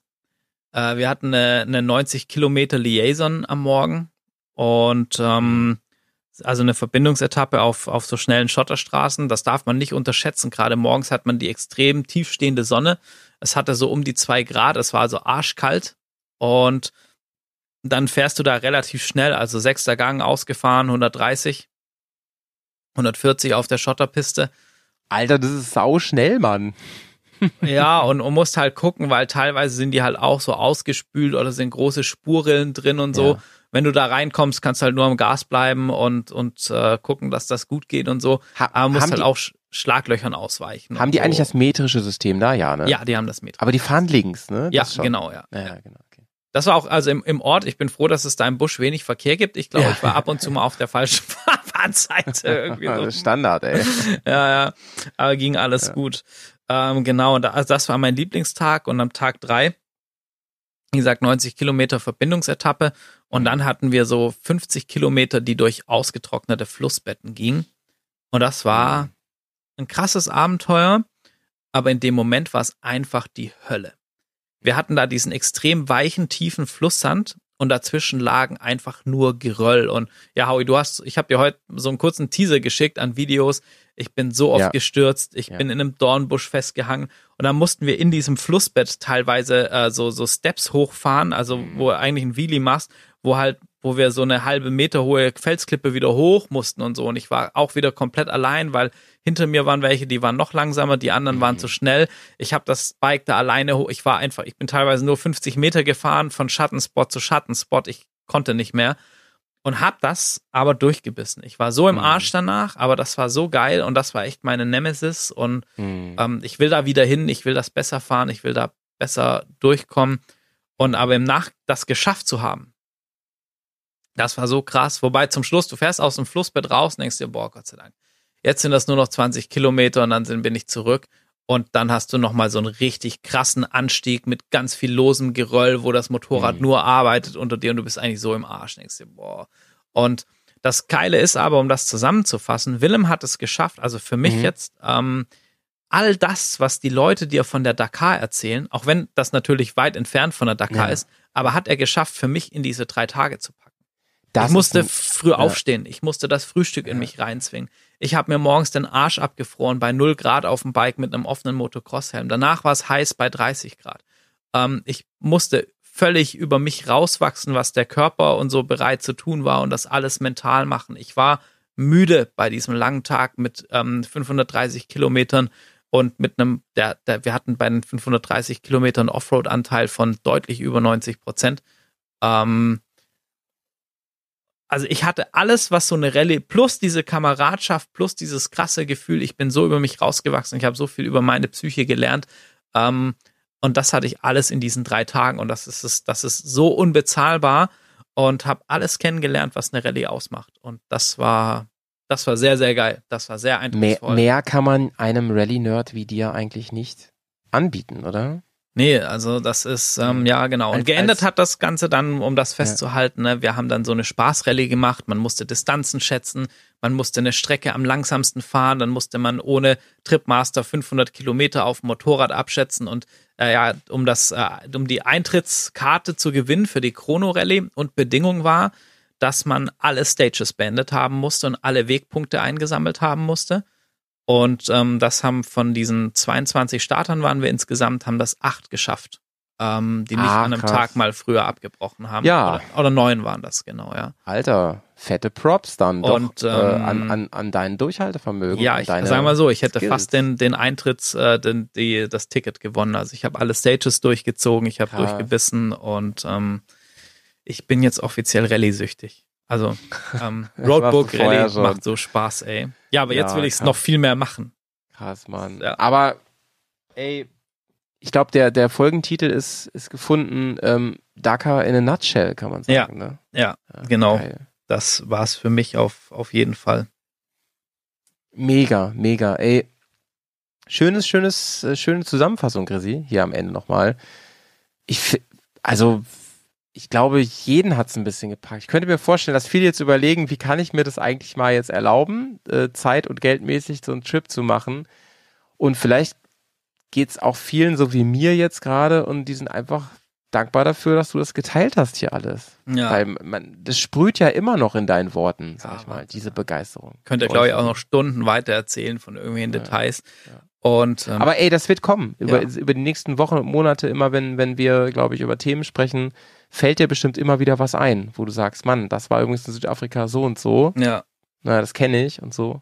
Ja. Also die Einladung steht, ne? Die Jungs haben da unten alle gesagt, ey, ähm, bring nächstes Jahr mal ein paar Kumpels mit und ähm, der Hauersen, der zum, muss hier mal herkommen. Zur Not müssen wir halt einen Bus mieten und Bikes kriegen wir schon organisiert so. Also ja. ja. ja. Die die die Bearcast Dirty Rocks äh, South Africa Tour. Ich sehe es schon vor mir, Alter. Ich sehe es schon vor mir. Ich mein Team Dirty Rocks Goes Rally in Südafrika mega, mit mega. irgendwie zehn Leuten oder so. hätte ich ja. nichts dagegen. Ja. Ey, geil. Geil, geil. Ich muss, ich muss mal schauen, wie, noch ist mein nächstes Jahr ja so frei, aber es klopfen schon so viele Dinge an, unter anderem mm. du ja auch, mit noch anderen Projekten. Ja. Müssen wir mal schauen, was da alles sich unterbringen lässt. Ne? Ja, müssen, müssen wir mal, mal gucken. Ja. ja. Muss mal aufs Konto gucken. aufs Zeitkonto müssen wir mal gucken. Ja, das, ah, ja. das stimmt. Das ist, das ist der große Punkt. Und, ähm, aber letzten Endes, um vielleicht auch nochmal den Bogen zum Thema Reisen zu, zu schlagen, Mhm. Ähm, das hat wieder das gezeigt, ne? Das ist, ähm, ich, ich wir saßen da abends im Camp und also in der Mitte von nirgendwo und du konntest die Milchstraße mit bloßem Auge sehen. Das, ich werde das nie wieder vergessen, diesen Anblick. Ja, ist krass, Alter. Ähm, oder auch so Momente, äh, das ist jetzt fast so ein bisschen kurz gekommen, gerade auf dem am zweiten Tag, äh, dass du musstest anhalten und diese Tore aufmachen, das Bike durchfahren oder schieben und das Tor wieder hinter dir zumachen wenn du mit zwei, drei Leuten unterwegs warst, dann hat immer der, der vorne gefahren ist, das Tor aufgemacht. Der, also der erste am Tor. Alle anderen sind durchgefahren. Er hat das Motor wieder zugemacht und beim nächsten Tor hat es logischerweise der, wo dann als Zweiter durchs Tor gekommen ist, ähm, aufgemacht. Aber wenn du alleine bist, dann machst du alles alleine. Das ist auch schon anstrengend. Wir hatten, glaube ich, über 40 Tore auf, auf dem zweiten Tag. Ähm, und du musst jedes Mal absteigen, Bike durchschieben, wieder aufsteigen. Also es kostet so, auch. So, so Gatter oder wie, ne? So, genau, ja, ja, so, ja, so Gatter, ne? Und, und das kostet Kraft auf so einen Tag. Und das Krasse ist, wenn du dann da kurz innehältst mhm. und es ist einfach totenstill. Du hörst keinen Vogel, du hörst keinen Luftzug, du hörst kein Rauschen in den Blättern, du hörst keinen anderen Menschen, keinen Motor, nichts. Es ist einfach still. Und du bist da alleine mit dir und siehst weit und breit kein Anzeichen von Zivilisation, außer dieses halb zerfallene Tor vor dir. Das sind schon krasse Momente. Das ist so ein Abenteuer. Das ist echt ähm, Wahnsinn. Ja. Krass, Mann. Große Liebe, ey. Große Liebe. Einmal danke fürs Teilen, aber ja, auch einfach mitfiebern jetzt gerade an der Stelle. Ja. ja. Und vor allen Dingen, ich, ich finde, man kann sich wie beim Strauß Blumen da einfach die Blume rausnehmen, die, die man gerne möchte. Ähm, klar, Rallye ist ein Riesending gewesen, aber noch viel, viel mehr, ne? Südafrika, das Land an sich schon mega geil, ja. die Einsamkeit, die, die Natur, die Landschaft, das Fleisch. Ja. War ja anscheinend so ein roter Faden auf guten, seiner Reise. Guten auch. Wein können die da auch, ne? Kann ich auch Guten empfehlen. Wein natürlich, ist, klar. Ja. Dafür ist Südafrika wirklich bekannt. Ähm, irre, Mann, irre. Ja. Nur wegen des Wetters muss man da jetzt nicht unbedingt hin. Das ist genau, nee, genauso das wechselhaft mhm. wie, wie in anderen Teilen auch. Ja. Ja. Naja. Ja, das so, aber abschli das, äh, abschließend, zusammen, ja, abschließend die Frage, jetzt mal ernsthaft so, Real Talk. Hast du vor, da nochmal hinzufahren? Ja, definitiv. Mhm. Ähm, also, ob das nächstes Jahr klappt, das ähm, müssen wir mal gucken. Mhm. Aber es, es gibt da, auch wenn ich riesen Respekt habe, Gerrit und Willem bearbeiten mich schon, dass ich die Chrono-Rallye mitfahren soll. Die haben gesagt, ja, das schaffst du schon. Aber die haben auch gesagt, dass der erste Tag gar nicht so schwierig ist. Ähm,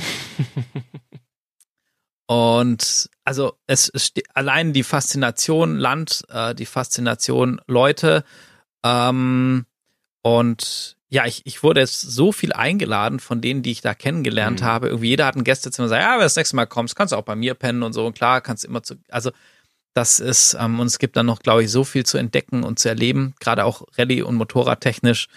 Ähm, ja, also ich will da auf jeden Fall nochmal hin, ja. Mhm. Und ich habe schon ein bisschen mein Herz verloren an das Land, ja. Ja, ja. Ich persönlich war ja froh, dass du ähm, bald heiraten musst, sonst wärst ja, du ja. halt echt da geblieben.